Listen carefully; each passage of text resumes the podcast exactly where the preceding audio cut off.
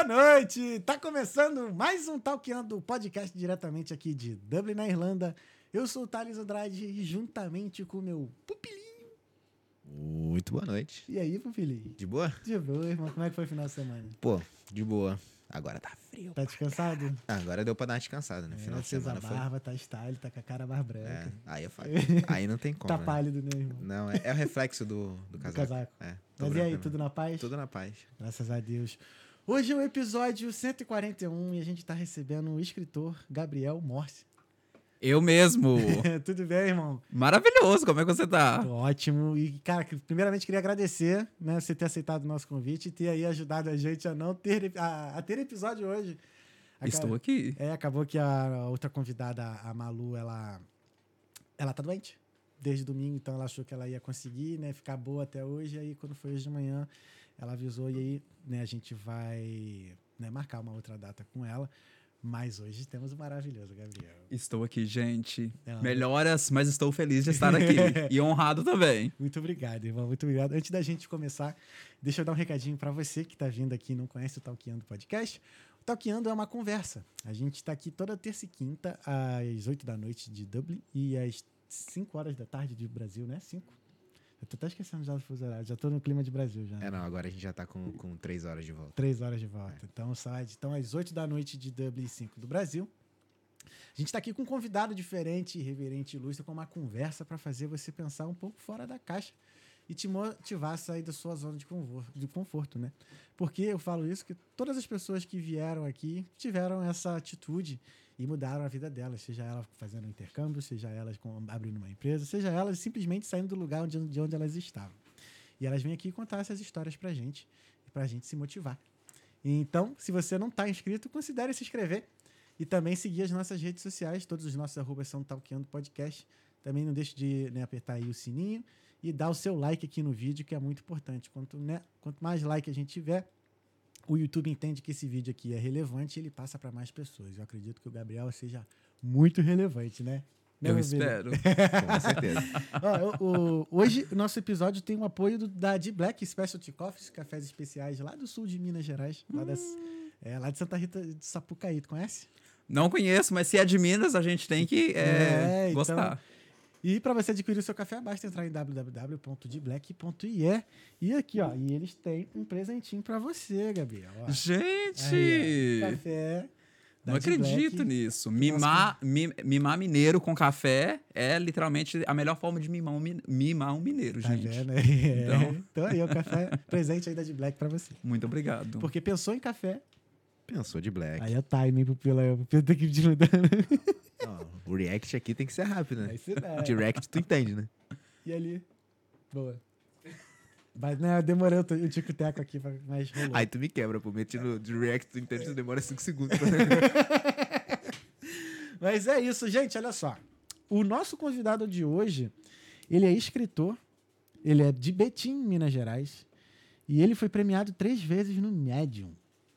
O nome dele é Gabriel Morse e tá aqui hoje no Talkeando Podcast. E aí, cara, tudo bem? Tudo bem, graças a Deus. Muito, bom. feliz. Eu tô feliz também de você ter aceitado aí, ter né, apagado esse incêndio pra gente aí. Mas graças a Deus, né, estamos com aqui e obrigado, cara. Obrigado mesmo. Né, é uma honra te receber. E assim, quem me falou de você foi o Dário, nosso pupilinho aqui. Acho que vocês já né, moraram juntos, não sei. Sim. E aí ele falou: não, cara, tem um amigo que é escritor e pá, não sei o quê. Eu falei, não, vamos trazer esse moleque. Já era pra ter te trazido antes. Desculpa a minha distração. Mas, enfim, chegou na hora certa, chegou. Muito irmão, obrigado. obrigado, cara. Tô muito feliz de estar aqui. E aí, como é que tá essa vida, cara? Como é que estão as coisas aqui na. Tá uma loucura. Tentando sobreviver esse frio, né? Sim, sim. Tá bastante frio aqui, mas é, tô bem feliz. Acabei de renovar. É, acabei de concluir a minha, o meu oitavo mês aqui na Irlanda. Ah, o primeiro, primeira renovação. Primeira renovação. Então, é, em outras palavras, sou um bebê aqui na Irlanda. Acabei de chegar, ainda conhecendo bastante coisa, vivendo a experiência. Acabei de renovar para mais os outros oito meses e Tá feliz? vamos. Tô muito feliz, tô muito animado, sabe? Eu passei por uma montanha russa de emoções, eu acredito, como todo mundo passa. Uhum. É, eu. Uma, e essa montanha russa de emoções, ela tem um sentido de Deus saber aonde é o meu lugar. Porque eu vim com a Irlanda com um objetivo. Uhum. E aí, no, no, no- decorrer do programa, acabou que é, o meu objetivo ele foi meio que quebrado. E qual que foi o meu objetivo? Eu vim aqui para estabilizar.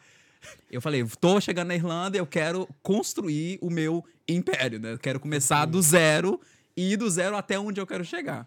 E no decorrer do tempo eu comecei a falar assim: será que eu realmente me identifiquei com o país? Será que eu me identifiquei com o clima, com, é, com, com a cultura, com as pessoas, com a comunidade, né? É, eu sou um homem gay, então eu falei: será que eu tô me identificando muito bem como homem gay na Irlanda? E aí muitas das minhas ideias e é, esperanças e expectativas pro país começaram a quebrar bastante, principalmente também pelo fato de que muitos brasileiros vêm pra cá e aí quando há a comparação, eles comparam Brasil e Irlanda, né?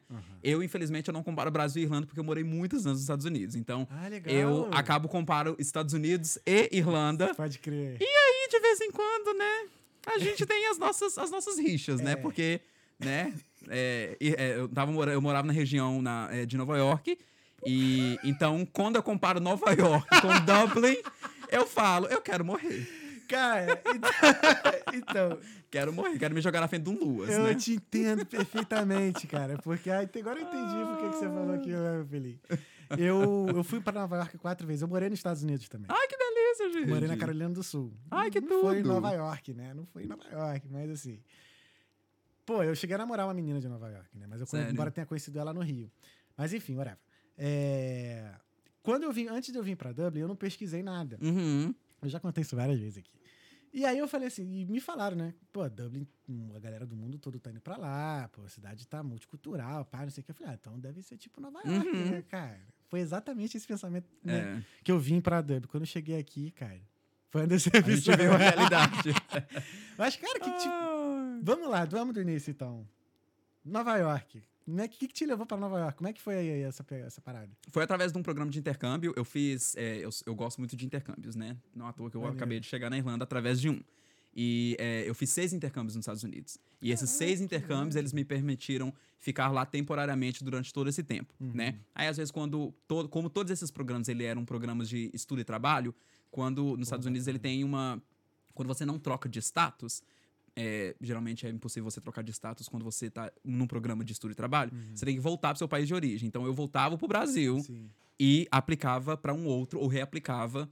E eu fiz isso durante de 2015, né, até o ano passado, praticamente. Não, mentira, 2021, isso. Que eu voltei pro Brasil em 2020, em setembro de 2021, né? E aí eu fiquei de setembro de 2021 até abril de 2022 e em abril eu vim para cá. Então, quando eu fui pro Brasil, eu já estava com tudo fechado para vir para Irlanda. Então, eu trabalhei de diversas, em diversas áreas nos Estados Unidos. Eu fiz, trabalhei em summer camp, trabalhei eh, como babá, trabalhei como professor de português para crianças americanas, Caraca, trabalhei como eh, eh, criador de atividades, né, activist coordinator. Então, tipo assim, trabalhei com, com isso. Trabalhei como guia turístico. E também, as coisinhas debaixo do tapete que a gente não pode falar muito, senão a, a imigração americana vem bater na minha porta, É, né? é. Mas a gente fez um pouquinho de tudo, porque, né, essa é a vida do brasileiro. A gente Não. faz tudo é, que a gente pode e não pode. Uhum. Não, mas maneiro você ter falado que você mudou lá o teu visto, renovou várias vezes, porque assim, você não procurou e. Né, que sempre, não sei se já provavelmente ofereceram lá um, um green card, alguma parada pra tu ficar mais tempo lá, porque me ofereceram. Aham. Me ofereceram ficar em Boston, ficar em Miami lá e tudo É. mais. Sempre tem uma, uma, uma, uma coisinha, né? Uma forminha de, de ficar. É, eu sempre fui muito medroso. Também. E não somente medroso, mas os Estados Unidos sempre foi um dos meus maiores sonhos. Então eu sempre tive uma cautela muito grande. Eu falei assim: se eu for sujar o meu nome em qualquer lugar, que seja em qualquer outro país, exceto os Estados Unidos. É, também. porque eu quero muito poder voltar. Hoje, atualmente, eu tenho ainda o visto de, de turista, Uhum. né? É um dos vistos que eu tenho. Eu tenho sete vistos americanos, é, de tanto renovar. É, e desse, desse visto de turista, o que eu tenho, eu falei, eu quero poder continuar voltando nos Estados Unidos o máximo que eu puder, porque eu ainda me vejo muito de volta lá. Eu ainda me vejo. é, e é uma das coisas que aconteceu comigo aqui na Irlanda. Foi quando eu percebi que, Gabriel, você. Mayra, amor da minha vida, ela disse: você pertence à mistura e à bagunça dos Estados Unidos. E é uma coisa que é muito, muito foda pra mim, que é uma coisa que eu me identifiquei muito, sabe? É, eu me sinto na Irlanda um pouquinho, vamos dizer assim, é, reprimido. Entendeu? Principalmente como um homem gay. é, afeminado. Eu não sou. Talvez eu te, não tô, tô passando essa, essa imagem pra vocês agora, porque é uma imagem mais séria e tal, mas Uhum. eu, quando eu saio, é meu brinco, é meu salto alto, minha maquiagem, aquela coisa toda. E aqui, quando eu saio desse jeito, a própria comunidade gay olha pra mim assim, entendeu? Enquanto em Nova York era yes, girl, yes, queen, go, bitch, yes. Sabe? Porque todo mundo ali se celebra, né? É uma comunidade muito mais madura do que eu penso é, em relação a Dublin, por exemplo. Dublin ainda tem que aprender muito a como se comportar como LGBT, que ia mais, e por isso que eu sinto muita falta dos Estados Unidos. Porque eu me sentia não somente é, respeitado, mas eu me sentia celebrada, entendeu? Eu gosto de ser celebrada, entendeu? não Cara- gosto só de respeito, eu quero ser celebrado. Eu quero, eu quero andar nas ruas e as pessoas me, me notar que eu tô na rua, entendeu? Eu não sair de casa à toa. Cara, mas os Estados Unidos, ela tem essa particularidade, assim. Pelo menos Ela assim, em tem. Nova York, Califórnia, assim. Eu nunca, nunca fui na Califórnia, não posso dizer, assim, com propriedade. Mas em Nova York eu posso. Uhum. E, assim, eu acho que já é característico de lá ter essa Sim. liberdade mesmo. e Sim. tal. E, assim, a Irlanda, digo, a Irlanda em geral... Tudo bem, Dublin, tá? Ela é Sim. muito nova ainda pro Uhum. mundo, sabe? Se Sim. voltar, assim, sei lá, de- é o que dizem, né? Tipo, de 20 anos atrás, isso aqui não tinha nada. Sim, sim. Isso é verdade, É, sim. Historicamente falando, a Irlanda é um país extremamente conservador. Sim, extremamente sim, sim. conservador. Sim. Então, toda essa abertura, toda essa, essa ideia nova de se ter diferenças, de, Hum. ter, de ter uma comunidade LGBTQIA mais presente aqui, é muito novo para eles. Uhum. Então, os próprios, eh, os próprios gays, as próprias pessoas que fazem parte dessa comunidade, às vezes estranham porque a- eh, o próprio ensinamento que eles tiveram ao longo da vida não, é, não foi um ensinamento de inclusão, Sim. sim. Então, E sem contar que os homens aqui, eles são extremamente. A gente, dentro da comunidade, nós somos muito diversos, né? Uhum. Eu não gosto de colocar a comunidade em caixa e dizer que, por exemplo, não é porque você é gay que você escuta Lady Gaga. Não é isso que eu tô querendo dizer. Uhum. Mas os homens daqui da Irlanda, eles são. A maioria deles, é, eles são muito masculinos. Aquela imagem de masculinidade, homem, macho, alfa. E isso se passa muito. Eles são extremamente é, hospitaleiros, gentis, divertidos, mas eles são aquela questão masculina. Você vê aquele cara, né? é, são caras que malham, são caras que têm aquele porte de. aquela imagem de masculinidade que a gente celebra muito no, né, na, na, vamos dizer assim, na heteronormabilidade.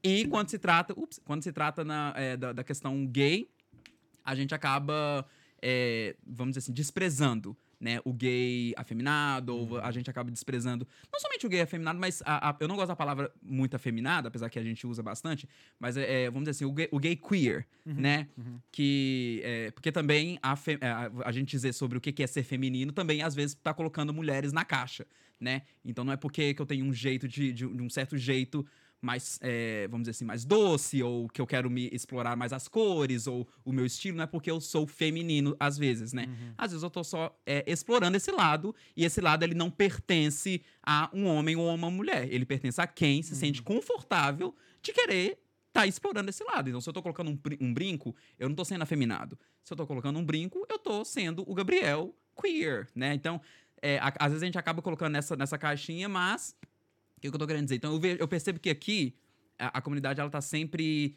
é, impondo muito essa imagem macho, alfa. Eu sou o, o cara que vai, sabe, te destruir, vamos dizer assim. É, e é, a gente acaba é, desprezando a outra parte gay, a outra parte LGBT, né, do, dos, né, da, da- vamos dizer assim, da- das bichas, né, gente? Porque, né, nós somos aí. E, e é isso. Então, eu, eu- às vezes eu sinto muita falta disso, sabe? E, Sim, sim. e é uma coisa que aqui, por exemplo, na Irlanda, eu não me, senti, eu não me sinto desejado. Como homem gay, não me sinto desejado. Eu. É, é muito raro eu conseguir, tipo, ficar com alguém aqui. Eu sinto que é um ciclo vicioso, sabe? Tipo, o- a comunidade latina, que é os gringos, né? Porque é aquela, aquela, é aquela mentalidade. Se eu quisesse brasileiro, eu ficava no Brasil. Então eu não vou pegar você. Mas só pega brasileiro quando é o estereótipo do brasileiro. Então, o brasileiro gostosão. Ah, sabe? crer, entendi, entendi. E os gringos são as mesmas coisas. Eles não querem um brasileiro normal.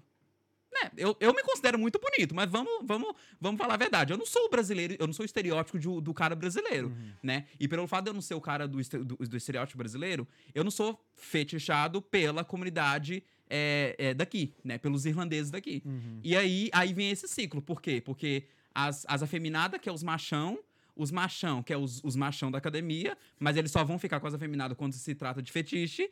é, e quando é o fetiche, tem que ser o estereótipo do fetiche, não pode ser simplesmente o, o- o, vamos dizer assim, o everyday, né? O do dia a dia, né?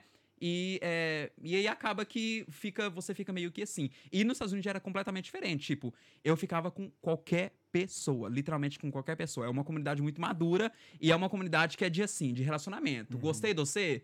Vamos ver o que, é que vai acontecer depois daqui, sabe? É, claro que existe também opressão, claro que também a comunidade ela é tóxica em qualquer lugar, Uhum. mas é, é muito interessante como que lá eu, por exemplo, a gente chama de os caras de crossfit. Eu ficava com um cara de crossfit, eu ficava com um cara que, no Brasil, se ele fosse brasileiro, ele ia ter um ego tão alto que ele ia falar assim: não me toque, entendeu? E nos Estados Unidos, homens maravilhosos virava pra mim e falava: Você é gostoso, eu quero ficar com você. E aqui na Irlanda eu passo despercebido. Tô numa balada gay, ninguém me nota, ninguém me quer. Então, é uma, sei lá, é uma cultura ainda muito Nova, ainda né? muito nova, o pessoal ainda é muito, como que eu posso dizer? Muito cruel quando se trata de looks, quando se trata de aparência. Eles querem estar com a pessoa mais próxima e mais parecida do Chris Evans possível. Quanto mais Chris Evans o cara é, melhor é pra comunidade. E aí a comunidade se gaba de tipo, por exemplo, eu já fiquei, né? Um dos meus maiores, é, vamos dizer assim. é um dos meus maiores é, é, conquistas, né? Eu não posso, nem sei se eu posso falar isso, mas eu já fiquei com um dançarino da Beyoncé. E é, foi na, na Bélgica. Upa, perdão. E aí, é, quando a gente quando a gente ficou, geralmente quando eu mostro pro pessoal, né, eu mostro pra ele, claro, pra, pra, pras pessoas, né, olha esse daqui, eu fiquei com esse cara. Geralmente o pessoal fica, ai, nossa, ele, sério, nossa, tipo, por quê? Porque ele não é o estereótipo de um cara machão de academia, aquela coisa. Ele é um cara queer, né, brinco, aquela coisa toda feminada, aquela coisa, mas pra mim, que eu amo, eu, né, é o que, é o que eu procuro, é o que eu, é o que eu gosto, né, porque pra mim tem que ter autenticidade, né, é, é, o seu corpinho bonito é bonito nos cinco primeiros minutos, depois você tem conteúdo, né. E aí, é, eu percebo que as pessoas aqui, elas ficam sempre se gabando de tipo, olha o cara que eu fiquei, eu fiquei com esse daqui da academia. E aí, quando se trata de caras como eu, ou outros caras que eu... E olha que o engraçado, que- que- é, o engraçado é que eu acho que eu ainda nem encaixo muito na comunidade marginalizada. Se a gente pegar a comunidade mais marginalizada, se a gente pegar pessoas, por exemplo, né, é, plus size, se você pegar outra, né, outras é, pessoas, outras categorias de, né, da, da comunidade, você percebe que elas são ainda muito mais é, é, marginalizadas e desprezadas e não desejadas. E aí eu fico imaginando como que deve ser pra elas, né? Eu que eu sou um cara, né, que eu, eu- como eu disse, eu me considero bonito, eu tenho, né, é, eu, eu não sou, eu, eu, eu tenho, vamos dizer assim, não, não sou plus size. Então, eu entendo que eu tenho um certo privilégio em cima de outras pessoas, não por conta do que eu imponho, mas em por, e por conta da que a sociedade é, preconceituosa impõe, né? E cria, né? Nesse, desse, nessa ideia do que, que deve ser bonito ou o que, que deve ser desejado ou não. E aí eu fico imaginando, eu fico assim, gente, eu, oito meses na Irlanda, nunca fiquei com irlandês. Eu fico imaginando outras pessoas. E aí, quando eu converso com essas pessoas, porque como eu, como eu escrevo, eu gosto de escrever sobre a experiência das pessoas, eu, eu pergunto, e aí, como é que é pra você? Elas falam, Gabriel, é horrível, eu não sei o que acontece. Eu vou pra Londres, que é 50 minutos de voo, é uma outra realidade. Eu, eu me sinto desejado, eu me sinto, sabe? Mas aqui eu percebo que o pessoal ainda tá meio assim. Então, comunidade de Dublin, meus queridos, minhas gays maravilhosas, vamos baixar a bola aí, por favor, tá? Você não é tão assim, não. E se eu te falar que pra hétero também funciona, tá nessa forma também? Ah, é? Agora Isso sim. que eu ia não- comentar. é. Assim, eu ia agora eu tô, na- eu tô namorando, mas assim, antes era uma merda, pô. Sim. Já, quantas vezes assim, pro Pupilha, eu falei, mano, vou ficar em casa, porque tá hoje. Não dá, sério. Sim. É, e tipo assim, vão achar que é palhaçada, mas assim, hoje eu tava percebendo ultimamente, sei lá, que parece que ser um homem hétero também é crime, pô. Em que sentido que você fala? Simplesmente pelo fato de ser homem hétero. Você já começa. ah, eu, eu- várias vezes eu, eu escutei umas paradas assim. Ah, ele ia tá agindo assim porque ele é homem hétero, cis top. Aí, é- Hétero aí é, a porra do hétero top. Entendi. Por- às vezes até pela forma de falar, sacou? Então, Hum. assim, acho que se tornou não só chato pra você, mas também Sim. acho que no geral. Sim. Eu vou exemplificar achando? um pouquinho aqui pra ficar mais fácil. Por exemplo, eu já eu te expliquei né, daquela situação do xereca que a gente fala Aham. lá no Rio. É, ah, é tá de chamar normal. os outros de xereca? É, a gente se chama assim, a gente É. não tá querendo ofender ninguém e tudo mais, já aconteceu. Eu chamar um amigo de xereca e a pessoa, que era uma mulher lá, ela achava que eu tava sendo machista. Então, tipo, Uhum. rolou até dedo na cara. Aí eu falei, cara, que merda, né? Tipo, eu parei de falar exatamente pra não sofrer isso, mas depois eu fiquei pensando, cara, que, que eu falei de errado, cara? Uhum. Uhum. É que nem a gente se chamar de viado também. Exato. É. Eu e o Dário. É, é porque ele, quando, quando a gente dividiu a casa lá, não tinha um outro carioca, então não falava tanto, né? Ah, pode Entendeu? crer. Mas assim, no Rio, você pode chegar, você pisa no Rio e fala assim, ô viado, Uhum. vai todo mundo te olhar. Todo mundo te olhar. Não importa se é homem ou mulher, é homem todo, mulher, mundo vai te olhar. Entendi. Não, e é mais, engra... e é mais engraçado é o seguinte, por exemplo. Eu tô aqui eu com o Dário, não sei o quê, né? Chamando um outro de viado, não sei o quê. Mas se aparece um brother que é gay e a gente não tem essa intimidade, a gente já muda pra irmão. Sim. Irmão, rapidinho, com todo respeito, isso aqui. Sim. Já muda, até ter intimidade. Porque Aham. passou a ter intimidade é viado mesmo, Aham. entendeu? Entendi. Mas assim, é uma coisa que é normal nossa, Sim. sacou? Mas por que a gente entrou nisso mesmo? É porque a gente tava falando sobre. Ah, sim, dos heterotop. é, isso. Então, tipo assim, até mesmo. É, é porque assim, tem tanta gente que faz merda Sim. que aí quem, os que não fazem os que não. né, acabam pagando o pato por Sim. isso, sacou? Sim. Então, assim. Não tá ruim só pra você, não, cara. Tem uma rapaziada aí que tem. É. E foi legal ter essa perspectiva, porque assim, porque eu vejo que eu, não, eu tô surpreso real É. mesmo, Uhum. sabe? Porque. Entendi. não é uma Mas- parada que rola só, tipo, do lado de lá ou do lado de cá. Tá Uhum. rolando em praticamente em todos os grupos, assim, Sim, entendeu? sim. As pessoas gostam do padrão que elas veem no Sim, Instagram, sim. o padrão que é imposto, que dizem que é bonito e tudo mais. Legal ter essa perspectiva. Sim. Mas eu acho um ponto bem interessante sobre isso também é que é, eu não tô. Como que eu posso dizer? Eu não tô querendo acabar. Qual que é a palavra, gente? É, Invalidando. Eu não estou invalidando a sua experiência do que você acabou de mencionar, Uhum. mas eu acho um ponto bem interessante de mencionar que vocês podem, às vezes, passar pela até mesmo as mesmas é, experiências que a comunidade passa, mas vocês não são a comunidade marginalizada Sim. né? Então, Tudo os héteros, eles Uhum. sempre vão estar em vantagem. Então, hoje você chega num pub na Irlanda e você dá em cima de qualquer mulher, você não tem a chance de ser espancado, né? Hum, mas- Espancado, tudo bem que não, mas. Mas, por exemplo, Bad Bobs aqui, né? Já tô falando desse povo. Eu já fui expulso do Bad Bob por beijar um homem lá dentro, né? Aí é- aí é Então, sacanagem. e o que que eles falaram? Porque não era apropriado, né? Sendo que na Uhum. mesma balada, na mesma hora, tinham vários casais héteros beijando e tal. Então, Uhum. a questão é o seguinte, a comunidade, ela é marginalizada, ela é, Uhum. infelizmente, oprimida. Então, infelizmente, às vezes, quando se trata do que a gente passa, tem um peso muito maior, porque, infelizmente, trata da, da nossa existência. Traça, trata da, da, da gente não conseguir Uhum. ser quando a outra parte consegue ser Sim, sim. é, e, e consegue ignorar. Pra gente, a gente, isso não é simplesmente um incidente. Pra gente, infelizmente, isso é, é, uma, é, um- é um- é uma, é uma, é uma, uma coisa bem ruim. Mas, quando se trata. É, é porque tem, tem duas. Como que eu posso dizer? Tem duas categorias. A categoria primeira. A, primeira categoria ela é a, ela é a do, da, da sociedade em geral, né? Da, da, da comunidade dentro de uma sociedade heteronormativa. E aí tem a categoria dentro da comunidade, né? Então, por exemplo, o que eu tava mencionando aqui antes era um recado pra héteros ou era um recado pra comunidade? Era um recado sempre ser pra comunidade. Uhum, Porque eu tava falando de com toxa, a comunidade é com ela mesmo, Uhum. né? Então vamos, vamos imaginar, por exemplo, vamos pegar a comunidade que também é uma comunidade marginalizada, infelizmente, a comunidade é preta, né? É, eu acredito também que dentro de vocês, vocês também possam ter as suas rixas, ter os seus conflitos, ter as suas os- as, as, as questões que vai fazer vocês, é, né? Vamos dizer assim, é, respeitar ou desrespeitar um ao outro, Uhum. né? E aí existem assuntos que devem ser abordados para sociedade geral e outros que só para aquela comunidade, porque aquela comunidade precisa adressar isso para juntas crescerem e amadurecerem junto. Então, por exemplo, às vezes quando se trata de opressão, a opressão, a, a comunidade ela é oprimida pela, pela sociedade heteronormativa e também dentro da própria comunidade, né? Então é muito triste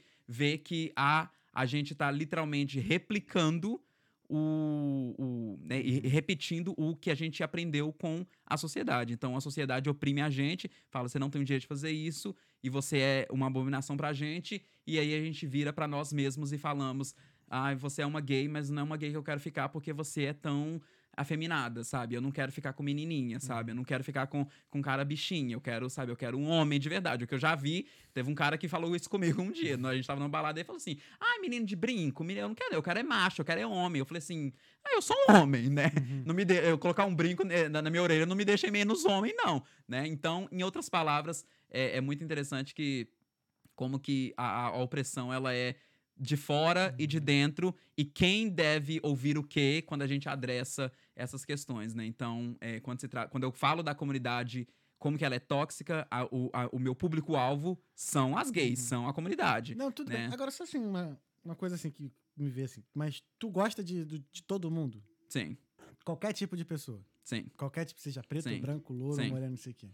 E eu, perdão, perdão tô te interrompendo. E é uma coisa que eu tenho certeza que todo mundo fala assim: ah, Gabriel, todo mundo fala isso. Ou, ah, o Gabriel tá falando isso só por falar. Não, eu, de verdade, genuinamente, as minhas amigas me zoam que elas ficam assim: credo, Gabriel, você acha aquele homem bonito? Eu falo, sim, porque Uhum. eu achei bonito. Uhum. Eu me, me interessei. Eu sou. Eu gosto de falar que eu sou uma vagabunda. Eu gosto, eu gostei dele mesmo, entendeu? Então, tipo assim.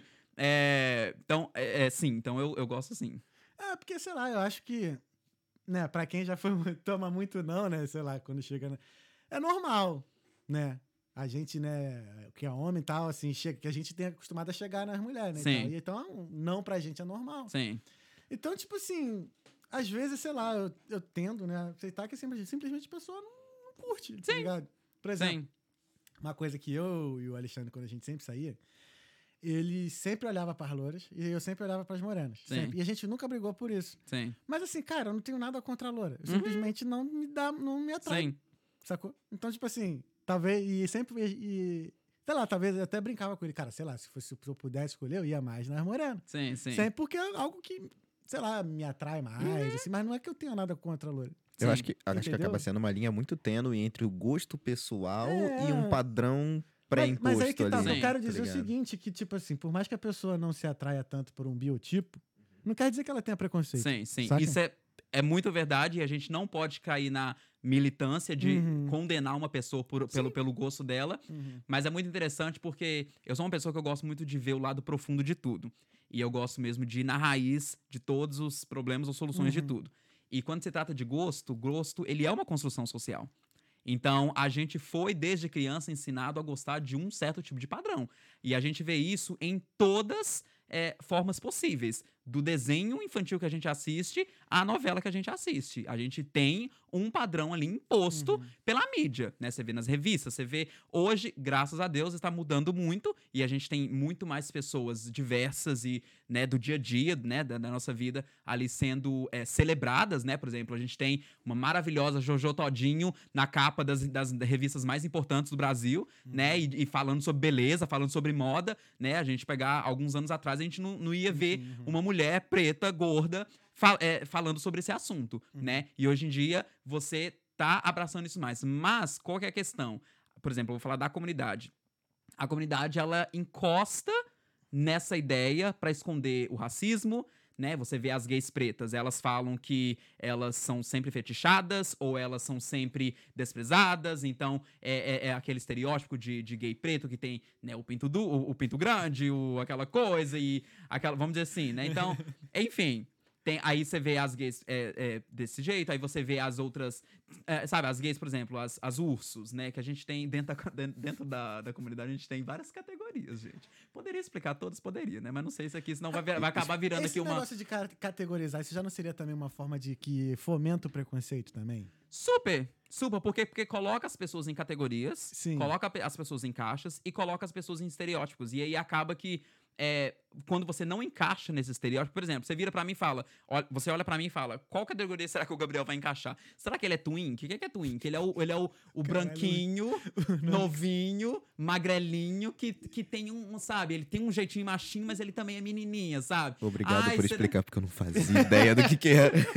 Será que o Gabriel ele é um urso, um cara mais cheinho, mas é cheio de pelo? Ah, eu não sei. Será que o Gabriel ele é, ele é afeminado? Aí, aí aí coloca toda a comunidade e aí acaba o quê? Acaba criando essa questão de, de que todo mundo, por mais que diz, ah, eu tenho um certo gosto, você pode, né? eh, Eu, eu, não- eu não, eu não vou falar isso baseado no. Em pesquisa, porque eu, eu nunca li sobre isso, mas em observação, você percebe que, por exemplo, a comunidade, quando ela tá dentro de uma balada, ela vai todo mundo procurar um Chris Evans. Todo mundo. Quem Sabe? Chris Evans? Eu já esqueci. É o Capitão América. Do Ah, tá, tá. Todo mundo vai. Entendi, Exatamente. Então todo mundo vai entendi. procurar um Chris Evans, sabe? Então todo mundo vai procurar o cara de barba. Sabe, tem que ser aquela barba feitinha, branquinho, olhinho azul, sabe? O cabelinho penteadinho, é, liso, sabe? É, o cara bem masculino, mas divertido, que tem a lábia, sabe? Aquele cara que tem a- a- o músculo, aquele cara de academia e aquele cara discreto, sabe? Você ser espivitada do jeito igual, eu sou, sabe? O que eu já ouvi de pessoas falando, né? Eu, tenho uma, eu conheço uma pessoa que falou, ah, eu gosto de pessoas que se comportam. Mas o que, que significa se comportar? Né? Porque uma coisa é se comportar, outra coisa é você ter uma, uma personalidade igual eu tenho. Eu tô falando, a minha mão tá mexendo aqui, eu tô dançando com a minha mão, sabe? A minha voz, eu vou gritar. A minha risada, ela tem, sabe? Ela tem risada de hipopótamo. Então, tipo assim, eu vou ser esse jeito. É. Significa que esse jeito que eu sou não é merecer, no merecedor de amor, de carinho, de Uhum. afeto, de, de ser desejado por todo mundo, entendeu? E por, por todo mundo não, né? Por, por, por alguém, entendeu? Então, é muito engraçado como que a questão do gosto. Sim, eu, eu, eu- quando eu falo que eu gosto de todo mundo, sim, mas acaba que eu também tenho um gosto. Eu, eu também eu, eu tenho uma certa. é, vamos dizer assim, um certo. Eu, eu, por exemplo, eu gosto disso. Eu gosto de pessoas Isso. com autenticidade.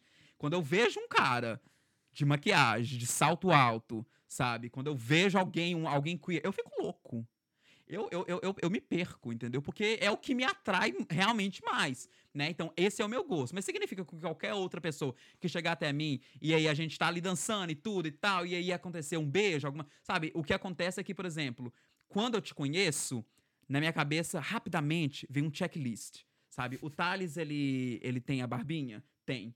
O Thales, ele tem o cabelo de um jeito? Tem. Ele tem o, o corpo desse jeito? Aí, se eu, a minha checklist não tá batendo com, a, com, seu, com, com o que você é, você pode ser a pessoa mais maravilhosa do mundo. Se eu viro pra você, I am sorry, me perdoa, não- você, não é meu, você não é meu tipo. E, tipo assim, você não é meu tipo ou eu não fui de acordo com a checklist da sociedade? Então, é muito simples quando a gente encosta nessa ideia de, tipo, ah, eu tenho um gosto diferente. Sim, isso é real e a gente não pode cair na militância e condenar as pessoas pelos gostos que elas têm, que elas são atraídas. Isso é uma coisa que a gente não consegue explicar, né? Mas existe uma ciência por trás de gosto que explica que sim, a gente é, é, é, é, é, levado a pensar de uma certa forma que um certo, uma certa aparência ela tem uma vantagem maior e ela vai me dar muito mais, é, é, uma- muito mais prazer, né? A gente vê isso até mesmo dentro da pornografia. Né? As pessoas que assistem pornografia, você vê que os vídeos mais pesquisados são caras depilados, são caras musculosos. Os, essas você, vê, por exemplo, todo ano, todo site pornô vai lançar a estatística deles, de qual país acessa qual coisa e o que, e qual tipo de conteúdo eles estão assistindo. E você vê que o conteúdo mais assistido são aqueles sexos performáticos, são sexos aonde tem esses estereótipos bem é, enraizados, e tem esse certo gosto. Aí você me pergunta, por que que a- quando você acessa um, um site pornô, ele não te manda já de uma vez o, o vídeo que você tá procurando. Você procura o vídeo, né? Então, vou tá lá, tá, tá nas pesquisas, as, as palavras mais pesquisadas no Google, né? Homens desse jeito, homens de barba, latinos, é, musculosos. Então, por que que é, a gente tá sempre levado a disso? É, a, a- a querer só esse tipo de gosto. E é por isso que eu falo que quando eu penso em Dublin, eu penso que essas, essas questões elas foram muito mais presentes aqui, porque nos Estados Unidos não acontecia. Eu que- não quero só, é, é, tipo assim, me achando, mas eu estralava os dedos nos Estados Unidos e eu tinha americanos pra vir pra mim, entendeu? E aqui eu tenho que estralar, bater palma, virar de capoeira, e fazer, fazer todo o caralho a quatro pra poder achar pelo menos uma pessoa pra ver pra mim. Ai, pelo menos tem uma grande chance. Aí eu, não- eu fico assim, será que tem realmente um problema comigo? Porque eu viajei, fiquei em todos os lugares com alguém, sabe? Aí eu volto pra Dublin, aí a Dublin é essa mesma mentalidade, essa mesma, sabe? E aí eu fico, gente, então. é, é, é, quando, quando você trata de gosto, eu gosto de, de mencionar essa questão do- da construção social e como que a gente pensa e tudo.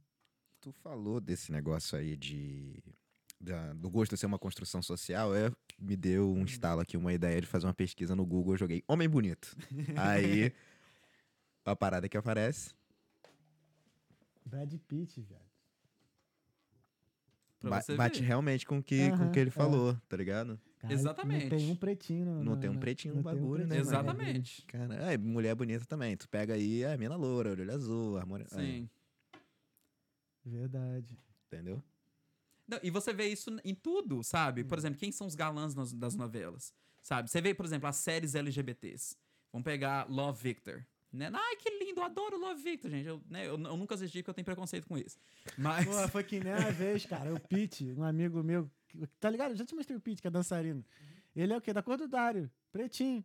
Só que ele tem um dread grandão, assim. Moleque é Aham. muito estiloso, não sei o que. Aí uma vez a gente viu ele sendo príncipe de 15 anos. Sim. Aí a gente ficou depois falando, ah, mas Neto, foi o primeiro príncipe preto que eu Aham. te vi. Maneiro, hein? É, aí você vê, sabe, em to- nessas, nesses romances, sabe? Aí os romances aí são as mesmas as mesmas pessoas ou aquelas mesmas imagens, tudo ali sendo repetido. Aí fica assim, gente, por que, que o romance não pode ser, sabe, de um Por que, que eles não vão pegar um outro tipo de, de, de, de personagem? Igual, por exemplo, uma série que eu gosto muito, muito, muito. Ela é a minha segunda religião, porque minha primeira religião é a Beyoncé. Mas a minha segunda religião é a série Pose. Eu amo a série Pose por causa disso, porque a série Pose, ela vai colocar, claro, né? No, no dentro também, vamos dizer assim, da beleza ali de, de Hollywood, mas ela vai colocar a diversidade da comunidade ali e vai mostrar todo mundo mesmo. Vai mostrar da bicha padrão a bicha é, bicha mesmo, sabe? Então, eu gosto. É, é, essa que é a questão. Nós somos diversos e não temos e não devemos encaixar em um certo tipo para poder dizer que, nossa, agora eu sou digno de amor, agora eu sou digno de afeto. Não, você deve ser digno de afeto e de amor, de carinho, de um relacionamento, de uma pegação, seja o que for, independente da forma que você parece, porque esse é você. Uma coisa que eu penso sobre beleza é uma coisa muito, é, é muito profunda. É de, você já parou pensar que a forma que você nasceu, você não escolheu? Sabe? Uhum. O corpo que você tem, o tamanho do pinto que você tem, a, a bunda que você tem. Gente, por mais que você faça academia, por mais que você faça uma parte ou tudo, você não escolheu. Você não escolheu a cor da sua pele, você não escolheu os pais que você teve, você não escolheu nada. Você aconteceu, você é um acidente, né? A ciência fala que a gente somos um em 400 trilhões. Uhum. Então você é um acidente. Veio aí, entendeu? Aí você vai se gabar meu amor, se gabe com coisa que você conquistou. Beleza, você não conquista. Ela é simplesmente dada a você. Uhum. Então, por que, que eu vou me achar superior a uma outra pessoa só porque eu tenho a cara que eu tenho? Sabe? Seja humilde, seja. Entenda de onde as pessoas estão vendo. Então, por exemplo, ah, eu não gostei de fulano porque não é meu tipo. Sabe? Não é seu tipo mesmo, merda. Uhum. Então, tipo, é foda, entendeu? É foda. Eu acho que você tá revoltado com o W. Revoltadíssima, entendeu? Recado Mas, aí pra cara, todo mundo que me deu um não aí, um fora esses dias. Só pra, que, só pra questão de comparação, por exemplo, a Irlanda tem 5 milhões de pessoas. Os Estados Unidos, 300 milhões. É muito Sim. mais gente lá, É, entendeu? Você aca- acalma o teu coração. sim, verdade. Mas relaxa, é foda. Não, Belo Horizonte tem 4 milhões. Aí, tá vendo? Mas é, eu acho que a, a, a Irlanda é um lugar realmente assim pra você recomeçar e rever algumas coisas, sabe? Nossas assim, sabe? Eu mesmo falo por mim e tal. Eu tiro assim para alguns amigos que chegaram, chega- chegaram do Brasil e continuaram também tendo as mesmas atitudes Uhum. que tinham lá. Quebraram. Quebraram, magoaram alguém ou se magoaram, entendeu? Então aqui eu, eu vejo hoje a Irlanda algo como assim, tipo uma. Como é que eu vou dizer? Um. Uma escola para adultos. É uma escola para adulto, Uhum. sabe? E, aqui- e aí nos outros países você é o, é o playground. Uhum. Mas aqui tu, tu aprende, sabe? Verdade. A Irlanda ela te dá a oportunidade muito legal de você descobrir a sua melhor versão. É, Sim. Porém, se você não aceita, se você não é humilde o suficiente para você aprender, aí ela vai te quebrar. Sim. É. Então, assim, é, talvez assim, alguma. Eu acho que até eu, né? pelo- já moro aqui já há cinco anos, né? Por mais que às vezes a gente quer tanta coisa, né? Por exemplo, eu. Eu falo até por mulher que eu venho de uma geração, né? Isso é mó palhaçada, mas assim, eu venho de uma mania assim que quando a gente chegava da balada, os amigos perguntavam, e aí, pegou quantas? Uhum. Pegou alguém, tá ligado? Então acaba que, tipo assim, no fundo, no fundo, dentro da gente, assim, pelo menos uma pessoa como eu, eu queria sair, queria ficar com alguém, tá ligado? E às vezes, né, eu demorei pra aprender que, tipo assim, ficar com alguém é consequência. Sim. Ainda mais assim, aí aqui, que você conhece um monte de gente e tal. Muita balada que tu vai, tá vendo as mesmas pessoas, mano, tu não vai ficar com, na mesma frequência que tu ficava no, Sim. quando era lá. Então, assim, é uma realidade e outra que você se acostuma, tá ligado? Então, esse, aí você aprende a sair de novo, entendeu? Aprende a aceitar aquilo que não vai acontecer, vai acontecer esporadicamente. Uhum. Mas não porque você é feio, porque você, tipo, tá com baixa autoestima, tá ligado? Porque simplesmente, cara, você Uhum. acaba revendo, tipo, tudo a mesma, mesma coisa. Sim. Entendeu? E, e aí, quando você viaja, né? Que aí quando você falou assim, ah, não, porque quando eu viajo acontece. Porque quando você viaja é novidade. Uhum. Aqui chega por certo um tempo e passa a ser a mesma coisa. Sim. Você vai no mesmo salão, você vai tomar um café na mesma padaria ali, na mesma padoca, você vai sempre no mesmo mercado. Então acaba a sua vida se tornando roti- é, rotineira aqui, né? Sim. repetitiva aqui. Porque é um país pequeno. Sim. Dublin é pequeno, tá Sim. ligado? Então, assim. Calma um pouquinho, tá ligado? Tu tá renovando agora. Assim, se eu puder te dar um conselho, né? Calma um pouquinho, daqui a pouco tu vai pegando. Tá pegando o ritmo, né? Sim, sim. Como é que foram esses oito meses, assim, tirando essa parte aí da, da, da comunidade, mas como é que foi, assim, pra você desenvolvendo como pessoa, né? Uhum. Como o Gabriel, assim, como é que foi esse inter... Tá sendo, né? Uhum. Mas como é que foi o intercâmbio nesses oito meses, assim, iniciais aí e tal? Foi muito poderoso nesse sentido de, de eu me conhecer melhor, de eu permitir me criar melhor, Uhum. de eu criar uma rotina e uma versão minha melhor, Uhum. porque eu vim com essa ideia de querer é, me estabilizar. Eu falei assim, a Irlanda vai ser o lugar onde eu quero ficar é, de um longo prazo. E aí eu comecei a desconstruir essas, essas ideias, porque eu comecei a ter outras é, vontades, Uhum. né? E aí eu comecei a querer voltar para os Estados Unidos, ou talme- talvez até mesmo ir para o Brasil. É, e aí eu comecei a me questionar muito. Foi um, um- os oito meses. Eles fo- foram oito meses onde eu passei muito tempo comigo mesmo. Isso foi Normal. muito, foi muito legal. Solidão. É, muito tempo comigo mesmo. É uma Uhum. coisa que eu já tenho muito prazer. Eu sou uma pessoa extremamente é, sociável. Eu amo sair. Uhum. É, mas eu também sou muito de ficar comigo mesmo, sabe? Às Nos, vezes. Estados, nos Estados Unidos, tu ficava sozinho lá quanto você fica aqui? Sim não, mas aqui é mais. Uhum. Aqui eu, lá era opcional. Aqui eu sinto que É. eu- é mais que. Normal. É mais, é mais forçado. Uhum. É, até mesmo porque os Estados Unidos é, é um país muito do entretenimento. O país, ele quer te entreter, entreter em tudo, Uhum. sabe? É, em principalmente Nova York. Uhum. Né? Nova York você tem do teatro a uma praia, se você quiser. Uhum. Então, tipo assim, né? Lá, lá- Nova York tem o maior parque aquático é, indoor do, do- dos Estados Unidos, né? Com montanha-russa dentro de um shopping. Então, tipo assim, você já imagina quão entretenimento é. Então, o que, que eu tô querendo dizer com isso? Lá, por exemplo, no inverno, menos 28 não é igual aqui que é menos um, sabe? Pode aqui crer. menos um, ele, ele dói a alma, porque não tem nada pra fazer, a Uhum. não ser ir pra um pub, entendeu? É. Lá você tem 50 mil opções e todas ao seu, ao seu alcance porque você ganha dinheiro, Uhum. entendeu? É, cara, aqui a vida é diferente. É, então a vida ela é diferente. Então o que, que eu aprendi? A não comparar. Isso. É muito É. importante não comparar. Então foi muito difícil de eu respirar fundo e digerir a experiência Irlanda e falar: Estados Unidos é uma coisa, deixa essa versão lá, você não é ela mais, você não tá lá mais. Se você tivesse, aí você poderia falar. Entenda que Irlanda é Irlanda.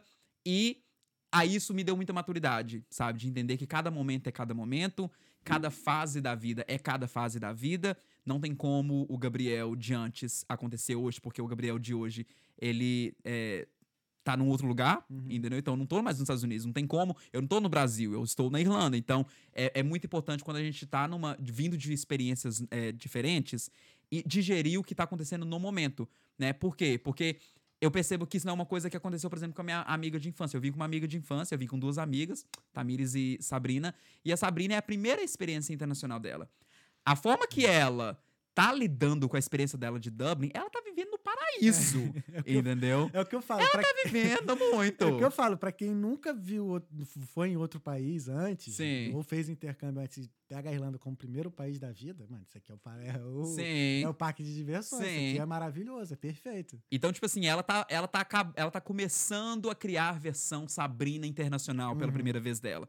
Então, é, essa, essa, página, essa parte inicial era muito gostosa. Uhum. Porque tudo é novo. E o novo, ele, por mais que ele seja assustador, ele te tira da zona de conforto e toda aquela questão que a gente sabe, é, ele é gostoso, Uhum. né? Então, ela acabou de completar o décimo país dela, fez um mochilão, fez dois mochilões. Mochilões? Mochilões? Mochilões. mochilões. É, ela fez é, mochilão duas vezes, então ela tá viajando, ela tá trabalhando e tá trabalhando aqui, tá conhecendo gente, tá, sabe? Então, pra ela tá muito bom. Como eu já fiz isso seis vezes, né? Esse é o meu sétimo intercâmbio. Eu tô naquela parte aonde eu quero estabilizar. É. Eu quero, sabe? Mas eu venho com uma bagagem. E aí o meu chefe, ele falou uma coisa de um funcionário, mas eu peguei pra mim, ele falou assim: "Ah, fulano tá vindo pra essa unidade com muita bagagem da outra", né? Porque eu, eu trabalho numa hamburgueria que tem várias unidades em Dublin. E aí ela Aí ele pegou e falou assim: ah, não tem que vir pra cá com a, com, com a bagagem da outra unidade, não. Aqui é aqui. E aí eu falei assim, gente, é pra mim isso daí. É Deus usando ele, é Deus usando a revelação aqui. Glória a Deus, aleluia, labachúrias. Entendeu? Chupa Bala House, cantares, entendeu? Tu, é da igreja, tu foi da igreja Ah, cresci na igreja pentecostal. Labachúrias, cantares. Então Ah, é. Deus usou ele pra revelar. Jesus disse dentro daquele homem, falou assim: É mistério, Gabriel, pai. é o mistério, ô, Santária, Cantares. Deus, ele usou ele. É. Minha mãe tá assistindo, mãe. Te amo. É, enfim, eu falei assim: é, como é que chama? Eu falei assim, gente, Deus tá usando esse homem pra falar comigo, falar assim, Gabriel. use as experiências anteriores como uma forma de aprendizado e seja o que for para poder tomar as decisões de agora em diante, mas não se apegue a elas. Aprenda a começar do zero Literalmente, começa, uhum. aprenda a, a, digerir o que está acontecendo agora e crie a sua nova versão agora. E que até que eu escrevi isso num artigo, que foi um artigo que viralizou muito, onde eu falei assim que não tem como você se encontrar no exterior, que isso é um mito. Eu escrevi uma, uma, uma, uma filosofia em cima da filosofia que você. A vida não é sobre. É uma frase que eu vi na Suíça que estava assim: a vida não é sobre você se encontrar. A vida é sobre você se permitir criar e se apaixonar por essa versão que você se criou. E isso é muito poderoso, é. né? Porque você ficar num lugar ah, eu não tô, não tô me, não tô, é, é eu, né? Vou falando eu, tô falando uhum. eu. Não tô gostando de Dublin, não tô me identificando. Ai, que saudade de Nova York. Mas parado e não criando a versão que Dublin me traria alegria, uhum. nada vai ser bom. Então, o que que aconteceu nos últimos dois meses?